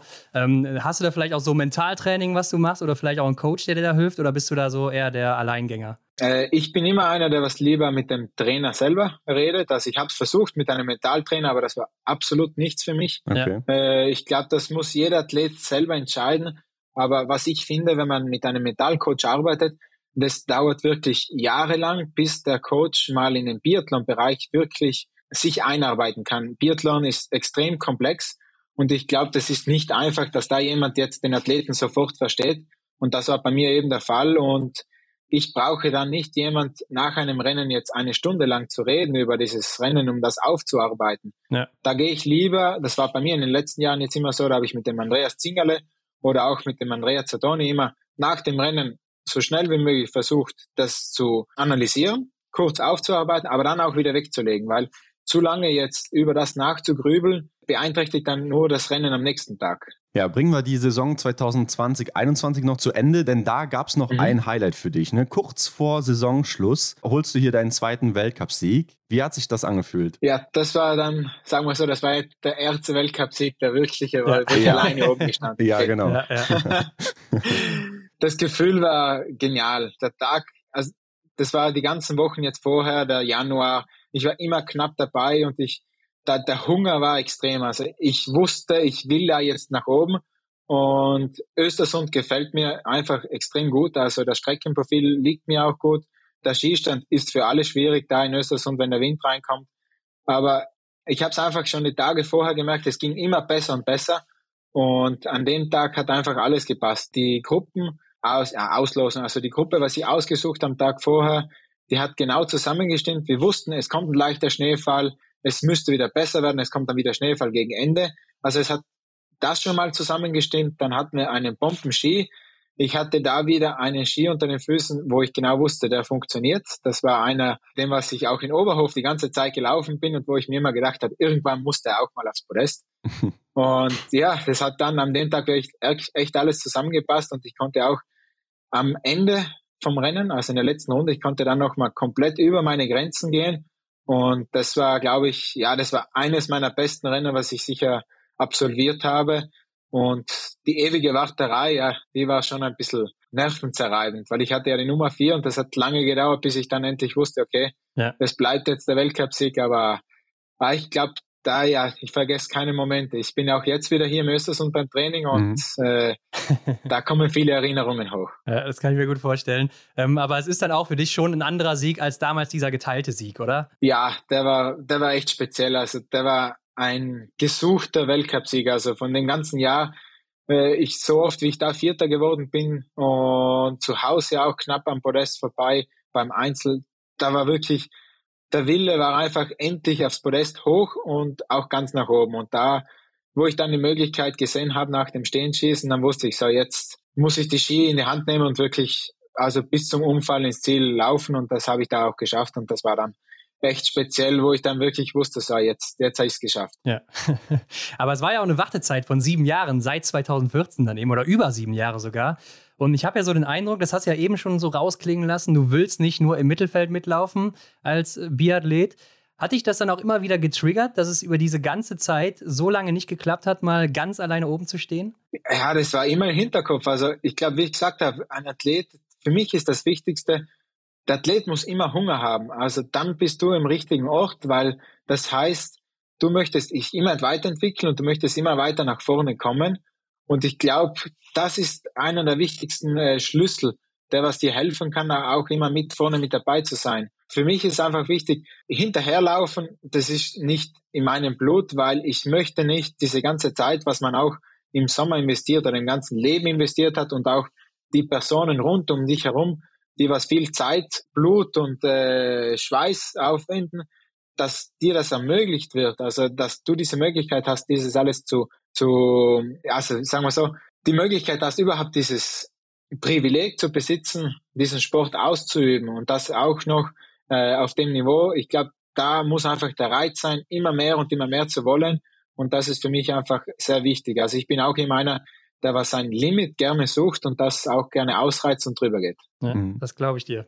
Ja, ich glaube auch, das Limit, das hast du auch 2021, 2022 gesucht in der vergangenen Saison. Und Soweit ich aber weiß, hast du im Vorfeld mit einigen Verletzungen zu tun gehabt und ähm, oder auch Infekten. Was sagst du selber zum letzten Winter? Ja, wie, wie vorher gesagt, also die Vorbereitung, die im Sommer, die war einer der besten wie eben 2021. Mhm. Nur hat mich da wieder erwischt im Oktober, zwar nicht mehr mit dem Covid, aber in dem ja. Moment mit, der, mit einer Schulterverletzung. Ja. Und äh, das, es ist eben blöd gelaufen. Es war jetzt ziemlich spät, die ganze Geschichte, weil da konnte keine OP mehr weiterhelfen im Moment, weil da hätte ich zu viel Zeit verloren. Mhm. Deswegen musste ich die ganze Saison jetzt überbrücken mit, äh, mit verschiedenen Spritzen und mit diesen ganzen Anti-Doping-Regelungen, weil da muss man immer das Tue anfordern, damit man auch äh, im Reglement ist, weil jede einzelne Injektion, die was man dann äh, verabreicht bekommt, äh, alles was in die Gelenke und so weiter und in den Nerven gemacht wurde, das war ja alles legal, aber Das musste alles dokumentiert werden und das war ja ein Riesenaufwand. Mhm. Und diese Saison, die Saison natürlich, die war, also die war immer mit vielen Höhen und mit vielen Tiefen äh, mit dabei und das, ja, das war, also von der Saison her, das war echt, äh, muss ich echt schon sagen, vom Kopf her war es richtig schwierig und richtig äh, ein scheiß Gefühl, immer diese ganze Zeit, das immer zu wissen, also da kann jetzt was passieren, da kann jetzt auch was brechen in dem Moment. Da ist immer die Angst mitgelaufen und das war von der Saison her nicht gut. Und mit der Physiotherapie, das hat einfach irgendwann keinen Effekt mehr gezeigt. Und wie gesagt, wie vorher gesagt, der Mensch ist ein Gewohnheitstier. Irgendwann gewöhnt man sich dran, aber man kann halt nicht die 100% Leistung abrufen. Ja, was war denn das an der Schulter? Ein Impingement oder? Äh, das war das AC-Gelenk. Da hat sich eine leichte Arthrose gebildet. Ich glaube, das ist bei Langläufern und Biathleten äh, relativ äh, häufig aufzufinden, weil wir haben ja die ganze Zeit diese äh, eintönige Bewegung von dem, von dem, äh, von dem Stockschub. Mhm. Und ähm, durch diese Arthrose haben eben zwei Knochen genau aufeinander gerieben und dann hat sich auch obendrauf ein kleines Perios gebildet. Das war ein kleiner Knochensporn, der was nach oben gestoßen hat. Mhm. Und dieser musste eben dann auch noch entfernt werden, weil er hat, ich konnte da keine Rucksäcke mehr tragen. Das Glück war, dass die Waffe, dass der Träger ein bisschen weiter nach innen gelaufen ist. Also dann konnte ich die Waffe jetzt ohne Probleme noch mitnehmen. Aber natürlich, irgendwo war immer ein Schmerz mit dabei bei jedem Rennen. Aber man hat halt trotzdem versucht, das Ganze zu überbrücken und dann wirklich nach der Saison jetzt äh, das zu beseitigen. Und jetzt hoffe ich echt, dass, dass es das war, weil äh, das Problem hatte ich bei beiden Seiten. Und ich hoffe jetzt nicht, dass jetzt die rechte Seite demnächst äh, auch drunter leidet. Aber wenn es jetzt so sein sollte, dann werde ich sicher einer sein, was es jetzt gleich machen lassen wird und nicht mehr lang wartet, weil jetzt kann man noch drei bis vier Wochen auf sich nehmen, wo man nicht voll trainieren kann mhm. und man kann wieder trotzdem einsteigen. Ja, also jetzt hast du keine Schmerzen mehr aktuell? Also linke Schulter ist äh, tiptop, also die funktioniert ja. äh, einwandfrei. Bei der rechten wussten wir, also wir wissen, dass da das Problem auch besteht. Wir werden jetzt diese Tage noch ein paar Untersuchungen haben und dann müssen wir entscheiden, natürlich machen wir es jetzt, weil jetzt haben wir die ersten zwei Trainingsblöcke absolviert, wo das meiste Training schon gemacht wurde. Und wenn es jetzt dazu kommen würde, dann wäre es sicher, dann wird es sicher demnächst, also nächste oder übernächste Woche, dann wäre es sicher so der Fall sein. Aber dann bin ich mit dem Kopf beruhigt. Ich weiß, dass es nachher funktioniert und dass ich relativ schnell wieder voll einsatzbereit bin. Ich glaube, du kannst ja dann auch laufen in der Zeit oder so, ne? Also so Wild ist es wahrscheinlich dann auch nicht, nicht? Ja, es ist, es ist kein invasiver Eingriff jetzt in dem Moment, aber natürlich jeder, jede Operation in dem Moment äh, hat, äh, hat Risiken, birgt Risiken mit sich, das ist ja, klar. Ja, klar. Aber die sind sehr gering, weil es wird kein, äh, es wird, es würde keine Sehne abgeschnitten, es wird kein Muskel mhm. durchtrennt. Also es ist wirklich nur eine sagen wir mal so, eine Restauration von meinem, von meinem klapprigen äh, Körper in dem Moment. okay. Na gut, springen wir mal wieder zurück in die Saison und äh, es stand Peking auf dem Programm. Ne? Also die Olympischen Spiele und im Vorfeld ja viel Kritik über diese Spiele. Du hast schon einige miterlebt, von 2010 an alles mitgenommen. Was hast du denn selber so von diesen Spielen erwartet? Oh, ich wusste, dass das sehr pompöse Spiele werden. Also dass da drüben das Geld keine Rolle spielt, das war mir völlig klar. Das habe ich mir nicht anders erwarten.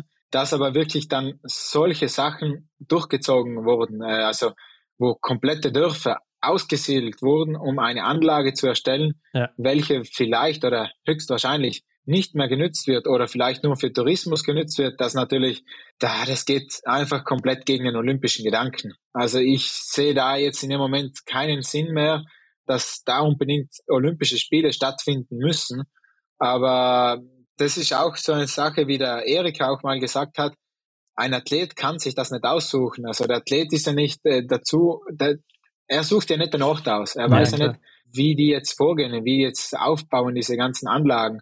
Da kann der Athlet nichts dafür machen. Also, und ein Athlet, das ist ja der höchste, das höchste Rennen, was ein Athlet machen kann. Und ich glaube, jeder würde da hinfahren der Covid natürlich hat das nächste dazugefügt. Also was man da äh, erlebt haben, das war ja wie so eine Isolation in dem Moment, weil man hatte das eigene Zimmer. Ja. Man hat versucht, die Zeit so gut wie möglich totzuschlagen, weil ins Freie konnte man ja auch nicht. Das war, es war ja extrem kalt da drüben. Äh, da ist man ja fast schon erfroren, wenn man in die Mensa musste.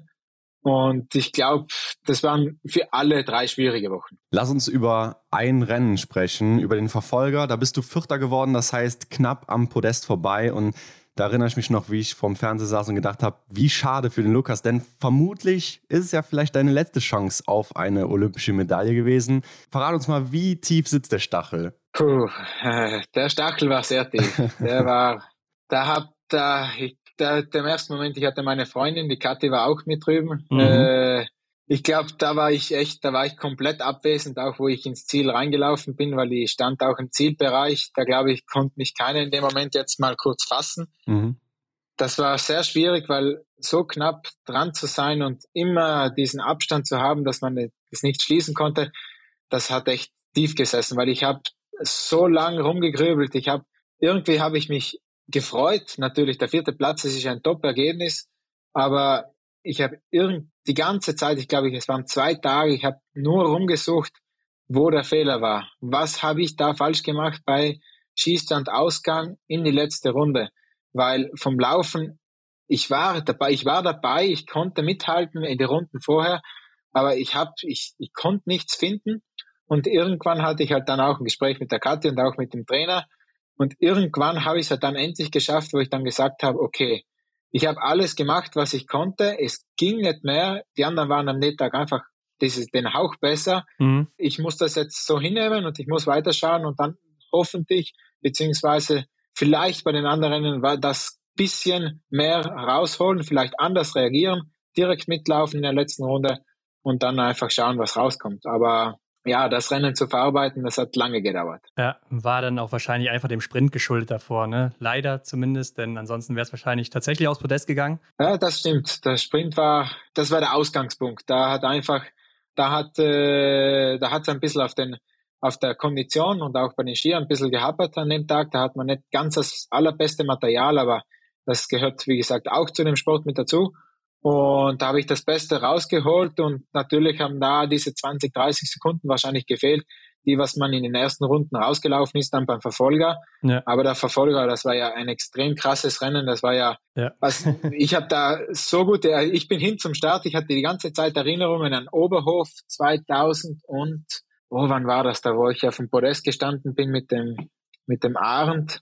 Das war identisch. Da hat's geschneit, da war es kalt, da war extrem viel Wind, auch von der gleichen Richtung, da habe ich auch 4x0 geschossen und äh, das hatte ich den ganzen Tag im Kopf bei den ganzen Rennen und das hat mich irgendwie verfolgt und ich glaube, das war auch so ein ausschlaggebender Punkt, warum das Rennen auch so gut gelaufen ist. Ja. Aber dann hat halt einfach zum Schluss dieses kleine bisschen gefehlt, da noch auf, aufs Podest zu hüpfen. Ja. Leider. 2019 war es. Aber ich höre schon raus, ähm, die Einzelmedaille war also noch ein sehr großes Ziel von dir, ne? Bei Olympia. Ja. ja.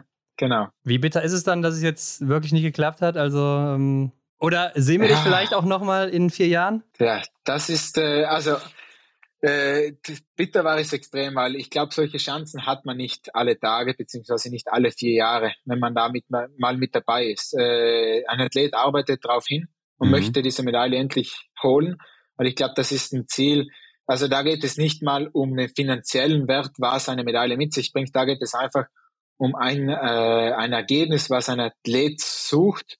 Und ich glaube, das ist ein Prestige-Ergebnis, wenn man das erreicht in einer sportlichen Karriere. Ich habe es jetzt, ich durfte es miterleben, zweimal mit der Mixstaffel, aber natürlich das Einzel wäre nochmal was äh, sehr Spezielles. Ja. Ob es jetzt bis 2026 reicht, das kann ich nicht sagen. Also okay. mein Gedanke war immer schon, die Karriere da zu beenden, wo ich sie angefangen hat. Das war Oberhof und das mhm. wäre heuer genau die Weltmeisterschaft. Ja. Ob jetzt mein Körper noch alles mitspielt, das kann ich jetzt nicht sagen. Also ich habe jetzt jedes Jahr musste ich ein kleines Teil flicken. Natürlich, wenn das jetzt so weitergeht, wird es schwierig werden.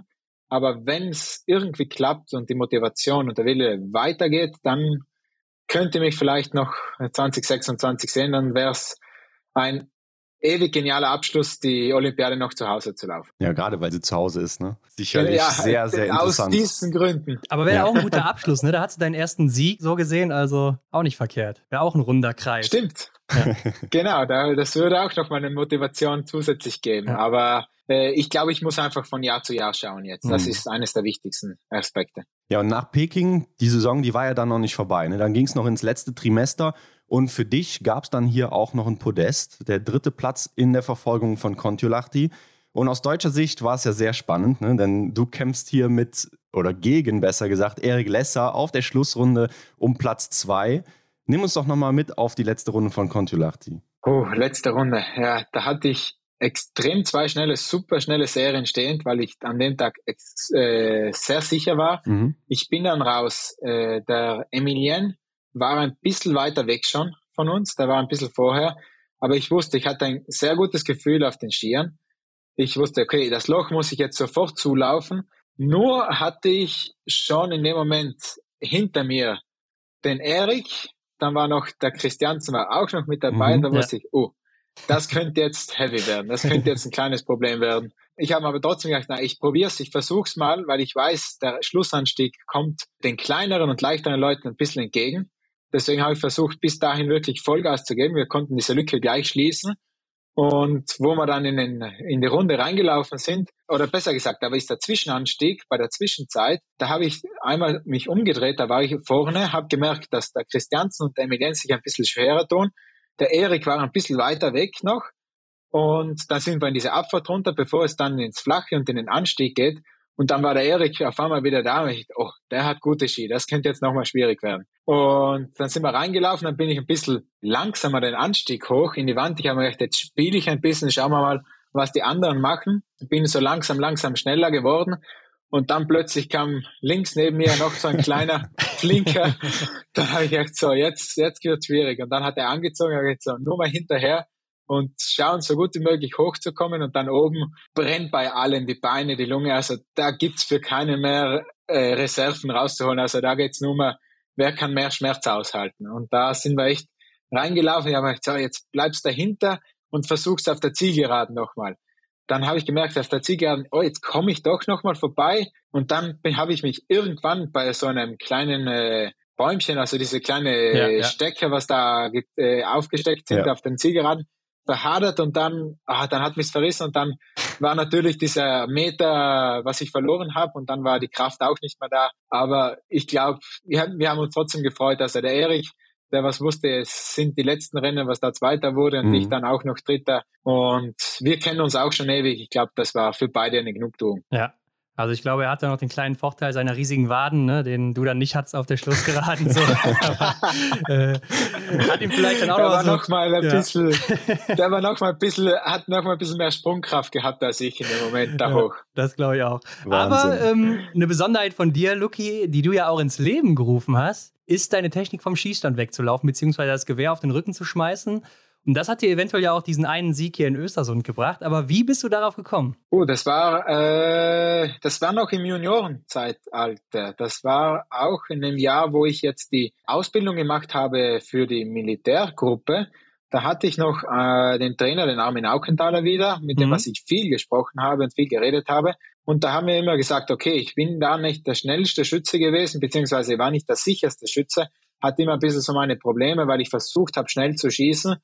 Und dann haben wir gesagt, so, jetzt versuchen wir ein bisschen mehr Zeit zu nehmen beim Schießen. Und ich sagte, ja, aber ich will die Zeit nicht verlieren, ich muss die irgendwo rausholen. Mhm. Und dann haben wir da hin und her getüftelt. Ich habe keine Ahnung, wie oft diese Waffe hinten am Boden gelegen ist. Also, ich habe da echt nur probiert mit dem mit, der, mit dem Schaft selber nur zu schultern, weil ich einfach Angst hatte, dass irgendwas kaputt geht.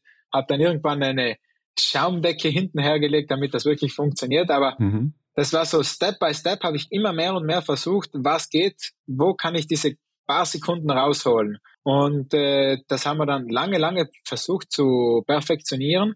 Und das erste Mal, wo es dann wirklich zum Einsatz kam, das war bei der JWM in Kenmore. Mhm. Da habe ich es dann mhm. endlich, äh, da konnte ich also da habe ich es beherrscht.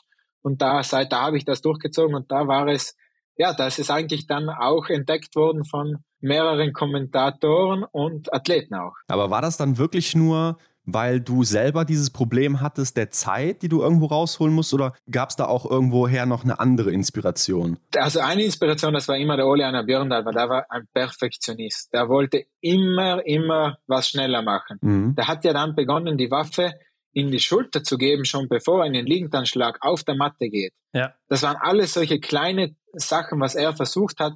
Und das war immer so, also meine Vorbilder waren immer der Raphael Poré und auch der Ole Anna Birndal, der was immer solche spezielle Sachen gesucht hat.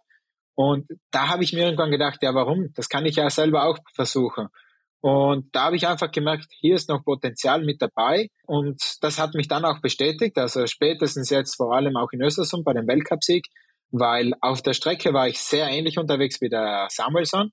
Beim Skistand war ich langsamer als wie er, aber die Rennstein gab mir dann eben recht, mhm. der schnelle Ablauf hin und weg hat mich halt dann wieder in diesem äh, Moment äh, bestätigt, dass man da diese fünf oder auch sechs Sekunden rausholen kann. Und mhm. ich glaube, mittlerweile bei den Niveau, was bei den Männern sind, da zählt jede Zehntel. Mhm. Ja.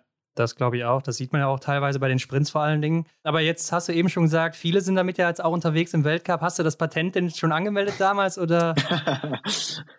Äh, ich muss ehrlich sagen, mich hat es gefreut, wo ich gesehen habe, oh, jetzt wird was verwendet, was ich erfunden habe, mhm. was ich ins Leben gerufen habe. Und ich weiß ganz genau heute noch, wer der Erste war. Das war der Björn Ferry. Das war noch ah, lange ja. Zeit her. Ja.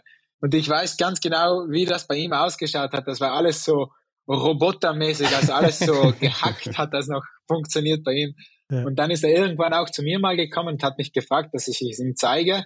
Das war dann so durch die Bank durch, ist es von Nation zu Nation gegangen, äh, wo es immer mehr versucht haben und auch viele, viele haben mich dann um ein Video gefragt, also auch äh, Sportschulen von der Schweiz, von Norwegen sogar Aha. sind Anfragen gekommen wo ich denen dann auch ein Slow-Motion-Video geschickt habe. Also ich bin auch jetzt nicht einer, was das jetzt versteckt, weil das wird sowieso gefilmt, das kann jeder versuchen nachzuahmen. Mhm. Und ja. also mich freut es auch immer wieder zu sehen, wenn jemand Neues das versucht oder wenn jemand fragt, ob man ihnen helfen kann und das ist halt wieder eine Bestätigung. Ja, du wärst heute ein reicher Mann, ne? Aber hast du mal dieses, äh, hast du mal das Stehenschießen von Martin Ulder gesehen in Oslo, dem Norweger, dem Jungen? Das war auch interessant. Ja, das habe ne? ich gesehen. Also das ist sehr interessant, wie ja. schnell der da in Position kommt. Mhm. Ja, definitiv. Also da muss man sich mal angucken, ja. Lukas, du hast eben schon gesagt, dass die Staffelerfolge gerade in der Mixstaffel ja auch dann vorhanden waren. Ne? Da gibt es ja wirklich einige. Äh, du, bist, du hast zweimal Bronze geholt bei Olympia mit der Mixstaffel, zweimal Silber und einmal Bronze bei der Weltmeisterschaft oder bei Weltmeisterschaften und natürlich auch einige Siege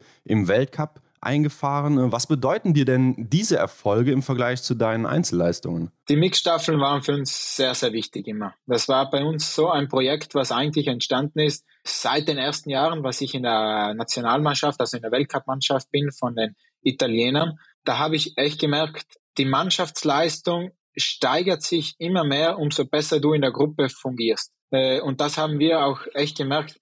Wir haben immer zusammen trainiert. Wir hatten nur einmal ein Jahr, und jetzt heuer wieder ein weiteres Jahr, wo Frauen und Männer getrennt waren. Mhm. Aber da hat man echt gleich auch gemerkt, da hat es dann nicht so funktioniert im Winter bei den Mixstaffeln oder als Team in dem Moment. Und äh, seit wir wirklich den Fokus auf das gelegt haben, hat man einfach die Steigerung gemerkt, was möglich ist.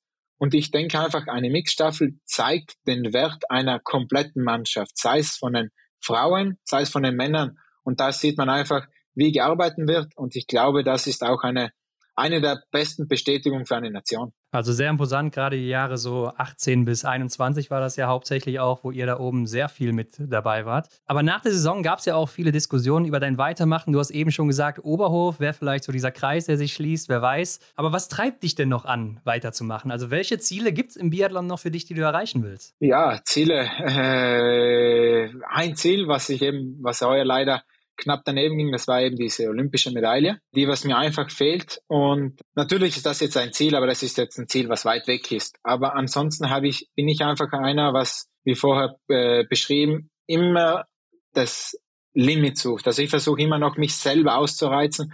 Wo kann ich mich steigern? Und ich versuche es dann einfach auch im ganzen Training das einzubauen, auch wenn ich jetzt einen Berglauf mache oder äh, irgendwo eine längere Distanz laufen gehe oder eine längere Distanz mit dem Rad unterwegs bin, soll ich sagen. Aber es sind so kleine Ziele, die was ich mir über das Jahr hin immer selber stecke und mich versuche zu motivieren. Und das hilft mir immer dann weiterzumachen. Also da bleibt die Motivation immer hoch. Und äh, das Weitere ist einfach die Motivation, nochmal das zu schaffen, bei einer Weltmeisterschaft aufs Podest zu kommen in einem Einzelwettbewerb. Das ist eine große Motivation, was ich wirklich noch in diesen Jahren für mich selber habe und die, was ich auch erreichen möchte. Und äh, wie du aber gesagt hast, brauchte ich dieses Jahr aber auch einen kleinen Wechsel mhm. für mich selber. Ich musste eine kleine Neuerung schaffen, also ich brauchte einen neuen Input, mhm. dem was ich jetzt, äh, was viele wissen ja bereits schon, das hat ein bisschen länger gedauert, bis es veröffentlicht worden ist. dass ich mit der schwedischen Mannschaft jetzt mittrainiere, mit dem Johannes Lukas. Das war für mich, glaube ich, so ein sehr, ein sehr großer Motivationsschub. Ich kenne ihn sehr lange schon, ich kenne die Athleten sehr gut. Ich weiß, äh, wie motiviert und wie hart die auch trainieren. Und äh, diese Möglichkeit, das ist, glaube ich, genau die richtige gewesen für mich, nochmal einen Schritt nach vorne zu machen, beziehungsweise das Level vielleicht nochmal zu erhöhen. Und ähm, was erhoffst du dir aus dieser neuen Konstellation, die sich ergeben hat jetzt? In, äh, Im ersten Moment, wie ich gesagt habe, einfach nochmal einen Schritt weiterzumachen. Vor allem das Niveau, das ich mir jetzt aufgebaut äh, habe in den letzten Jahren, beizubehalten. Schwächen, was ich hatte, wo einige Fehler mit dabei waren, diese einfach nochmal auszubauen, mhm. weil ich genau wusste, wo ich es jetzt anpacken muss, wo ich äh, Verbesserungsmöglichkeiten habe. Ich glaube, ein Wechsel für den Kopf, also jetzt nochmal äh, Location-Wechsel sind im Moment und auch äh, Mannschaftswechsel. Also ich bin ja nicht komplett von der italienischen Mannschaft jetzt draußen. Ja. Also ich werde auch mit der italienischen Mannschaft mittrainieren, bleibe immer Italiener und werde immer unter den italienischen Farben starten. mhm. Das waren wirklich, das waren solche Diskussionen nach dieser Veröffentlichung, Veröffentlichung, wo einige schlechte Stimmen auch aufgekommen sind, welche dann äh, in Italien geklärt werden mussten, weil einige vermuteten, Jetzt würde ich äh, von Italien auswandern, weil es bei uns ja einige Problematiken gab mit den Schiabin-Rennfahrern, welche mhm. einen Nationenwechsel gemacht haben. Und das musste man jetzt eben klären, aber das natürlich wird sicher nicht passieren. Ja. Aber ich glaube einfach, das war für mich ein sehr wichtiger Schritt, nochmal eine Steigerung zu schaffen. Und ich glaube, äh, mit diesem Team hier in Östersund, also mit dieser Mannschaft von den Schweden, habe ich genau das Richtige gemacht. Also ich denke aber auch, wir können uns gegenseitig helfen. Da, davon profitiert sicher nicht nur ich, sondern auch äh, die Athleten äh, von, vom schwedischen Team. Und das war auch der Grund, warum es dann zustande gekommen ist. Da gab es lange Sitzungen äh, zwischen dem äh, schwedischen Präsidenten und dem italienischen, sowie auch zwischen den Trainern äh, und dem Johannes und äh, unseren Trainern eben. Und dass da wirklich ein Projekt entstanden ist, mhm. was Kopf und Fuß hat wo zwei Straßen in dem Moment gemeinsam zu einem Ziel führen. Und das soll sein, die bestmögliche Form in den Winter zu kommen für beide äh, Bereiche, also für die schwedische Mannschaft und auch für mich. Keiner soll einen Nachteil haben und es sollen die besten Resultate erzielt werden.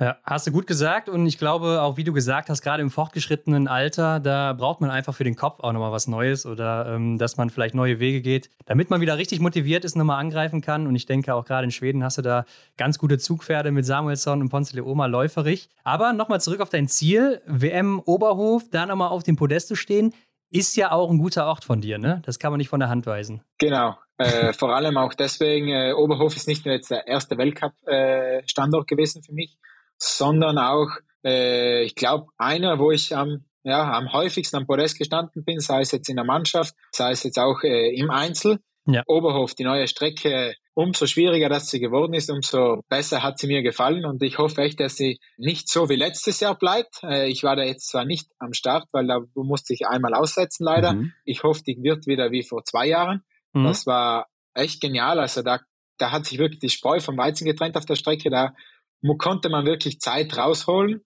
Und äh, ich freue mich extrem drauf und hoffe, dass viele Zuschauer, Zuschauer sind heuer wieder. Also ohne Covid diesmal. Und ja. dass wir echt schöne Wettkämpfe haben und dass man wirklich, besser gesagt, dass ich meine Leistung abrufen kann und vielleicht dann echt dieses Ziel, was ich mir gesteckt habe, auch erreiche. Ja, hoffen wir natürlich auch. Neben den ganzen Sachen so oder neben den ganzen Rennen im Winter stehen ja auch schon hier und da mal Sommerevents an und ich habe so den Eindruck, dass du auch Fan davon bist. Ne? Zumindest warst du immer wieder in Wiesbaden am Start. Bei welchen Sommerevents ähm, ja, wird man dich denn dieses Jahr sehen? Das wissen wir noch nicht. Ich habe die Einladungen zwar bekommen, also ich hätte jetzt eine Einladung für Blink-Festivalen und auch für das Martin Foucault Festival. Mhm. Nur müssen wir jetzt genau schauen und planen, wie das reinpassen könnte. Also eins ist sicher, Blink-Festivalen werde ich nicht mit dabei sein. Das passt vom Zeitpunkt einfach absolut nicht rein, weil wir da in einer anderen Phase vom Training sind. Und äh, Wiesbaden findet heuer leider nicht statt. Mhm. Sonst wäre ich da sicherlich wieder am Start gewesen, wenn sie mich eingeladen hätte. Das ist eine echt super geniale Veranstaltung, die da wo ich jetzt seit dem ersten Mal immer mit dabei war, außer einmal, wo wir Corona-technisch von der Föderation aus nicht durften. Mhm. Ja. Ansonsten beim Martin Foucault ist auch ein bisschen schwierig. Das ist jetzt wieder später. Das ist jetzt nicht mehr im August Deswegen ja. ist das wieder in einer Phase, wo es sehr schwierig sein könnte, dass ich da mit dabei sind. Also wir sind jetzt im Gespräch. Ich wäre sehr gerne mit dabei. Also das ist auch ein super Event äh, in Annecy. Aber ich kann jetzt leider noch nicht sagen, wo ich dabei sein werde, sind die italienischen Meisterschaften. Das gehört äh, mit zum Programm. Mhm. Und die sind im September auch. Die sind die Woche nach dem Martin Foucault Festival. Und ansonsten muss ich einfach schauen, wo ich mit, mit am Start sein kann. Ich habe jetzt gar nicht die Sommer-WM in Ruppolding gehört. Vermisse ich auch, ja. Die wird, die wird leider flach fallen für mich. Ah, ja, schade. leider. Ich bin äh, Freitag bei einer Hochzeit eingeladen von ah. meiner Freundin. Äh, okay. das ist am Gardasee. Da, deswegen ist das, also ich wäre sehr gerne mit dabei. Mhm. Äh, nur weiß ich jetzt nicht, wie ich dann am Samstag in welchem Zustand ich da am Samstag sein werde. Ja, ja, ja. Äh, da wird sicher ein Gläschen mehr getrunken werden. Deswegen weiß ich jetzt nicht, ob da der Sprint äh, gut möglich ist, weil beim Massenstart sind ja nur die ersten 15 schon gesetzt. Ich habe jetzt keine Ahnung, ob die vielleicht auffüllen, wenn jetzt von den ersten 15 ein paar nicht am Start sind, weil ich bin jetzt der 20. gewesen im Gesamtweltcup. Das müssen wir noch rausfinden. Wenn so der Fall sein sollte, dann wäre ich sicher beim Massenstart mit dabei. Und wenn es klappen könnte, dann könnte ich auch beim Sprint mit dabei sein, aber das wird eher problematisch. Also heuer mhm. ist ja ein bisschen schwieriger der Kalender. Okay. Ja, hört sich echt äh, nach einem großen Plan an, den du da so auch im Sommer hast. Also nicht einfach das alles zu planen. Aber ich gehe mal davon aus, dass du zwischen den ganzen Events und auch dem Training mal hier und da eine Freizeitminute hast. Wie verbringst du die dann am liebsten? Ja, am liebsten, äh, oder besser gesagt, am besten muss man einmal regenerieren und da ist man auch einfach äh, gemütlich zu Hause unterwegs. Entweder hat meine Freundin auch Freizeit, also kann sich frei nehmen, dann fährt man irgendwo hin äh, an den See oder ans Meer kurz nochmal. Äh, ist ja nicht so weit weg bei uns. Mhm. Oder ansonsten hänge ich einfach gerne auch mal mit den Freunden ab, äh, zum Kaffee trinken, einfach mal ein bisschen plaudern. Einfach die Zeit im normalen Leben zu genießen. Und ansonsten, äh, wenn es geht, dann bin ich echt am liebsten in, äh, in der Luft unterwegs, also mit meinem Paragleiter.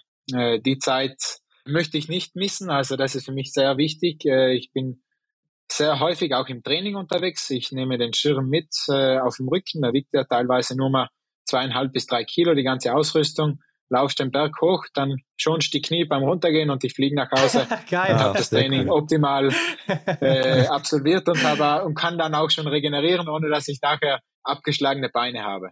Das ist ja mega geil. Ich habe gelesen, du hast auch einen Weltrekord aufgestellt hier, ne? Ja, aber der ist leider jetzt übertroffen worden. Ah, also vor das, zwei Wochen. Das heißt, du warst im Guinness-Buch der Rekorde? Äh, leider nicht. Das wurde noch nicht anerkannt als, äh, als richtiger Weltrekord, ja. weil der Grund dafür, äh, das habe ich die Antwort auch vom Guinness-Buch bekommen, der Grund dafür ist, dass dieser äh, Rekord nicht auf der Welt gleich durchführbar ist. Das bedeutet, mhm. also okay. fliegen darf ich ja nur zwischen Morgendämmerung und Abenddämmerung normalerweise. Und deswegen sind es ja nicht 24 Stunden. Und wenn ich jetzt zum Beispiel, so wie hier in Schweden oder auch in Norwegen, wenn ich jetzt hier den Rekord machen würde, ich könnte den ganzen Tag fliegen. Hier ist ja gar keine Dämmerung, Stimmt, hier geht ja. ja. die Sonne um ja. 11 Uhr unter, um 2 Uhr geht sie wieder auf. Ja. Und aus diesen Gründen wird dieser Rekord, er wird anerkannt, also er wurde bestätigt, beziehungsweise man hat auch eine eine E-Mail erhalten, aber wird nicht ins Buch eingetragen. Und jetzt wurde eben von einem Franzosen, also von einem Ultratrailläufer, wurde der jetzt überboten, weil der hat sich jetzt eine Ausnahmegenehmigung eingeholt, wobei äh, das bedeutet eben, du kannst bei einer Vollmondnacht äh, auch fliegen und hast in diesem Moment einen Sektor, das ist ein Flugkorridor, der an diesem Tag nur für diesen Event in, äh, in Kraft gesetzt wird okay. und hast da die Möglichkeit eben hoch und runter zu laufen, äh, hoch und runter zu fliegen in dem Moment. Ja. Und deswegen hat er jetzt, er hatte mehr Zeit, aber wer weiß, vielleicht nach der Karriere gehe ich dieses Projekt nochmal an. Ja, also wer es nicht gehört hat oder weiß, du bist ja da irgendwie, äh, also Höhenmeter hochgelaufen, Berg hoch, runtergeflogen und dann wieder hoch und so weiter und hattest somit dann äh, eine gewisse Anzahl an Höhenmetern und das war dann eben dein Weltrekord, ne? Genau, das ja. waren 13.000 13.040 Höhenmeter an dem Tag. Verrückt, verrückt. Aber Luki, lass uns doch zum So bin ich. Ja. Lass uns doch zum Abschluss noch schnell unsere Rubrik hier durchballern. Schnellfeuer. Genau. Genau, Schnellfeuer, so heißt sie. Das sind Fragen und Aufgaben, die du kurz und knackig beantworten kannst in einem Wort, in einem Satz. Und die erste Frage lautet: Hast du ein Ritual vor jedem Rennen? Äh, Essenszeiten. Okay. Drei Stunden vor dem Essen wird, äh, Rennen wird gegessen. Hast du einen Lieblingsort im Weltcup außer Antolz? Kanti Masisk. Ah, krass. Welche ist deine Lieblingsdisziplin? Verfolgung. Stehend oder liegend schießen? Stehend.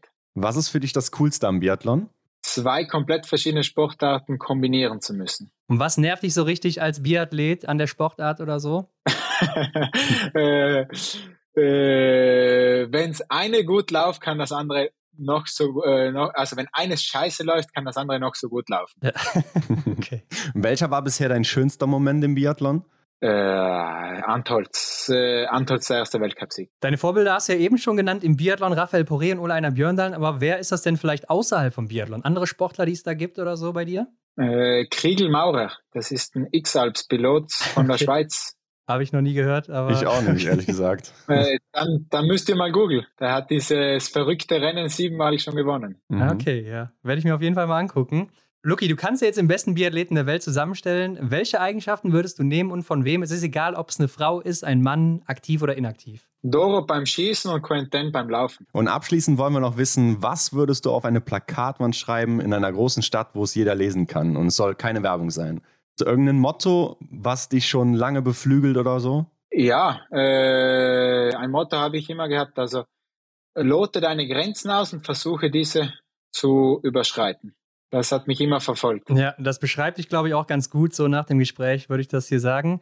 Ähm, aber Luki, sag doch zum Abschluss noch unseren Zuhörenden, wo können sie dich finden, wenn sie mehr von dir erfahren wollen? Ja, äh, auf, des, äh, auf den Social Networks findet man mich immer. Da bin ich, ich bin zwar nicht so ein hyperaktiver da, ich versuch's mal, ich versuch's halt zumindest ein bisschen besser zu machen. Aber ansonsten, äh, wenn man mich nicht im Trainingsort findet, dann findet man mich sehr oft und häufig auf dem Kronplatz in der Luft. Ja, sehr gut. Dann werde ich da mal in die Luft gucken, wenn ich da mal bin. auf jeden Fall. Oder einfach mal mitfliegen. Ja, können wir gerne machen. Können wir gerne machen. Dann kommen wir vorbei und dann äh, ja, fliege ich dir mal davon irgendwo hin. Aber ja, vielen Dank auf jeden Fall für deine Zeit. Hat sehr viel Spaß gemacht, war sehr interessant. Und ja, mal gucken, wie lange du uns noch erhalten bleibst. Und wir wünschen dir alles Gute. Danke euch und hoffentlich bleiben wir so lange noch wie möglich im Sport. Ja. Hoffen wir auch. Mach's gut. Alles klar, bis dann. Danke Ciao. auch. Ciao. Ciao. Ja, Hendrik, bis Mailand 2026, was meinst du? Ist er noch dabei? ja, es ist ein langer Weg, aber ich glaube, der Luki, der hat noch Bock und ähm, ja, ich glaube, das könnte noch was werden. Ja, ich bin mal gespannt. Ne? Ich glaube, es hängt dann doch sehr davon ab, wie auch die nächsten Jahre und so bei ihm ausfallen werden. Also wie er dann auch durch die Saisons kommt. Aber ich denke, wenn er nochmal so einen Winter hat oder ein paar Winter sogar, wie jetzt die Saison 2021, wo er nochmal seinen zweiten Sieg geholt hat, ja. im Gesamtweltcup dann auch nochmal vorne dabei war. Ab Januar, da lief es ja richtig gut, obwohl er vorher krank war. Also mhm. wenn er nochmal solche Winter hat jetzt, dann kann ich mir auch sehr gut vorstellen, dass er da noch am Start stehen wird. Ist ja anscheinend auch ein sehr ehrgeiziger Typ. Ja, so kommt er auf jeden Fall rüber. Hat ja nicht umsonst auch einen Weltrekord im Paragliding gehabt, ne, muss man jetzt sagen mittlerweile. Ja, vielleicht machen wir mit ihm darüber nochmal eine gesonderte Folge, weil ich fand das Hobby sehr interessant, also auch spannend, ne, dass er das einfach so kombiniert, wo er dann den Berg raufläuft und dann mit dem Gleiter da runterkommt und äh, das Ganze dann ein paar Mal macht. Ja, sehr cool finde ich das. Fand ich auch sehr faszinierend, wenn man mal so in Österreich oder so im Urlaub ist, die ganzen Gleiter da oben am Himmel zu sehen. Aber ich glaube, da habe ich etwas Respekt vor. Okay, nee, also ich wäre natürlich direkt dabei, aber ähm, ich finde es auch mega cool, einfach mal den Rucksack mitzunehmen beim Training, irgendwo hochzulaufen und dann wieder zurück nach Hause zu fliegen. Ja. Also es hört sich schon sehr nobel an, ziemlich cool. Ja, ich bin mal eben nach Hause geflogen, wieder nach dem Training, ne? Kein Problem, einfach mal so im Nebensatz erwähnt. Ja. Aber schreibt uns doch mal gerne, was denkt denn ihr, wird der Lukas noch bis 2026 am Start sein im Weltcup, beziehungsweise dann eben auch bei Olympia nochmal antreten? Mhm. Oder glaubt ihr, nee, der macht nur noch ein, zwei Jahre und dann ist auch Schluss für ihn? Ja, haut da mal in die Tasten. Ansonsten wie immer alle Hinweise zu Lucky und auch zu uns in den Shownotes zu finden. Und Hendrik, dann bleibt mir nur noch zu sagen, abonniert uns doch gerne bei Spotify oder bei welchem Anbieter auch immer ihr uns hört. Bewertet uns da natürlich auch. Das geht jetzt auch bei Spotify, Hendrik. Ja, da gibt es so einen kleinen Stern, da klickt ihr mal drauf und vergebt davon fünf. Und wir sagen Dankeschön dafür. Genau, wie immer. Und teilt das natürlich überall, wenn ihr mehr davon hören wollt. Damit helft ihr uns am meisten. Wir sind dann in der nächsten Woche wieder zurück mit unseren Erfahrungen aus Belgien. Ne? Also da werden wir mal drüber reden, werden uns den ja. einen oder anderen Gast mal einladen. Ja, denn da gibt es noch eine Menge zu erzählen. Wir haben ein bisschen was erlebt. Schaltet auch dann wieder ein. Und Ron, dann sehen wir uns nächste Woche wieder. Beziehungsweise wir hören uns nächste Woche wieder. Genau. Bis dann. Macht's gut. Schöne Woche. Ciao. Ciao. Das war die Extra-Runde mit Ron und Hendrik für diese Woche. Neue Folgen gibt es jeden Montag, überall, wo es Podcasts gibt.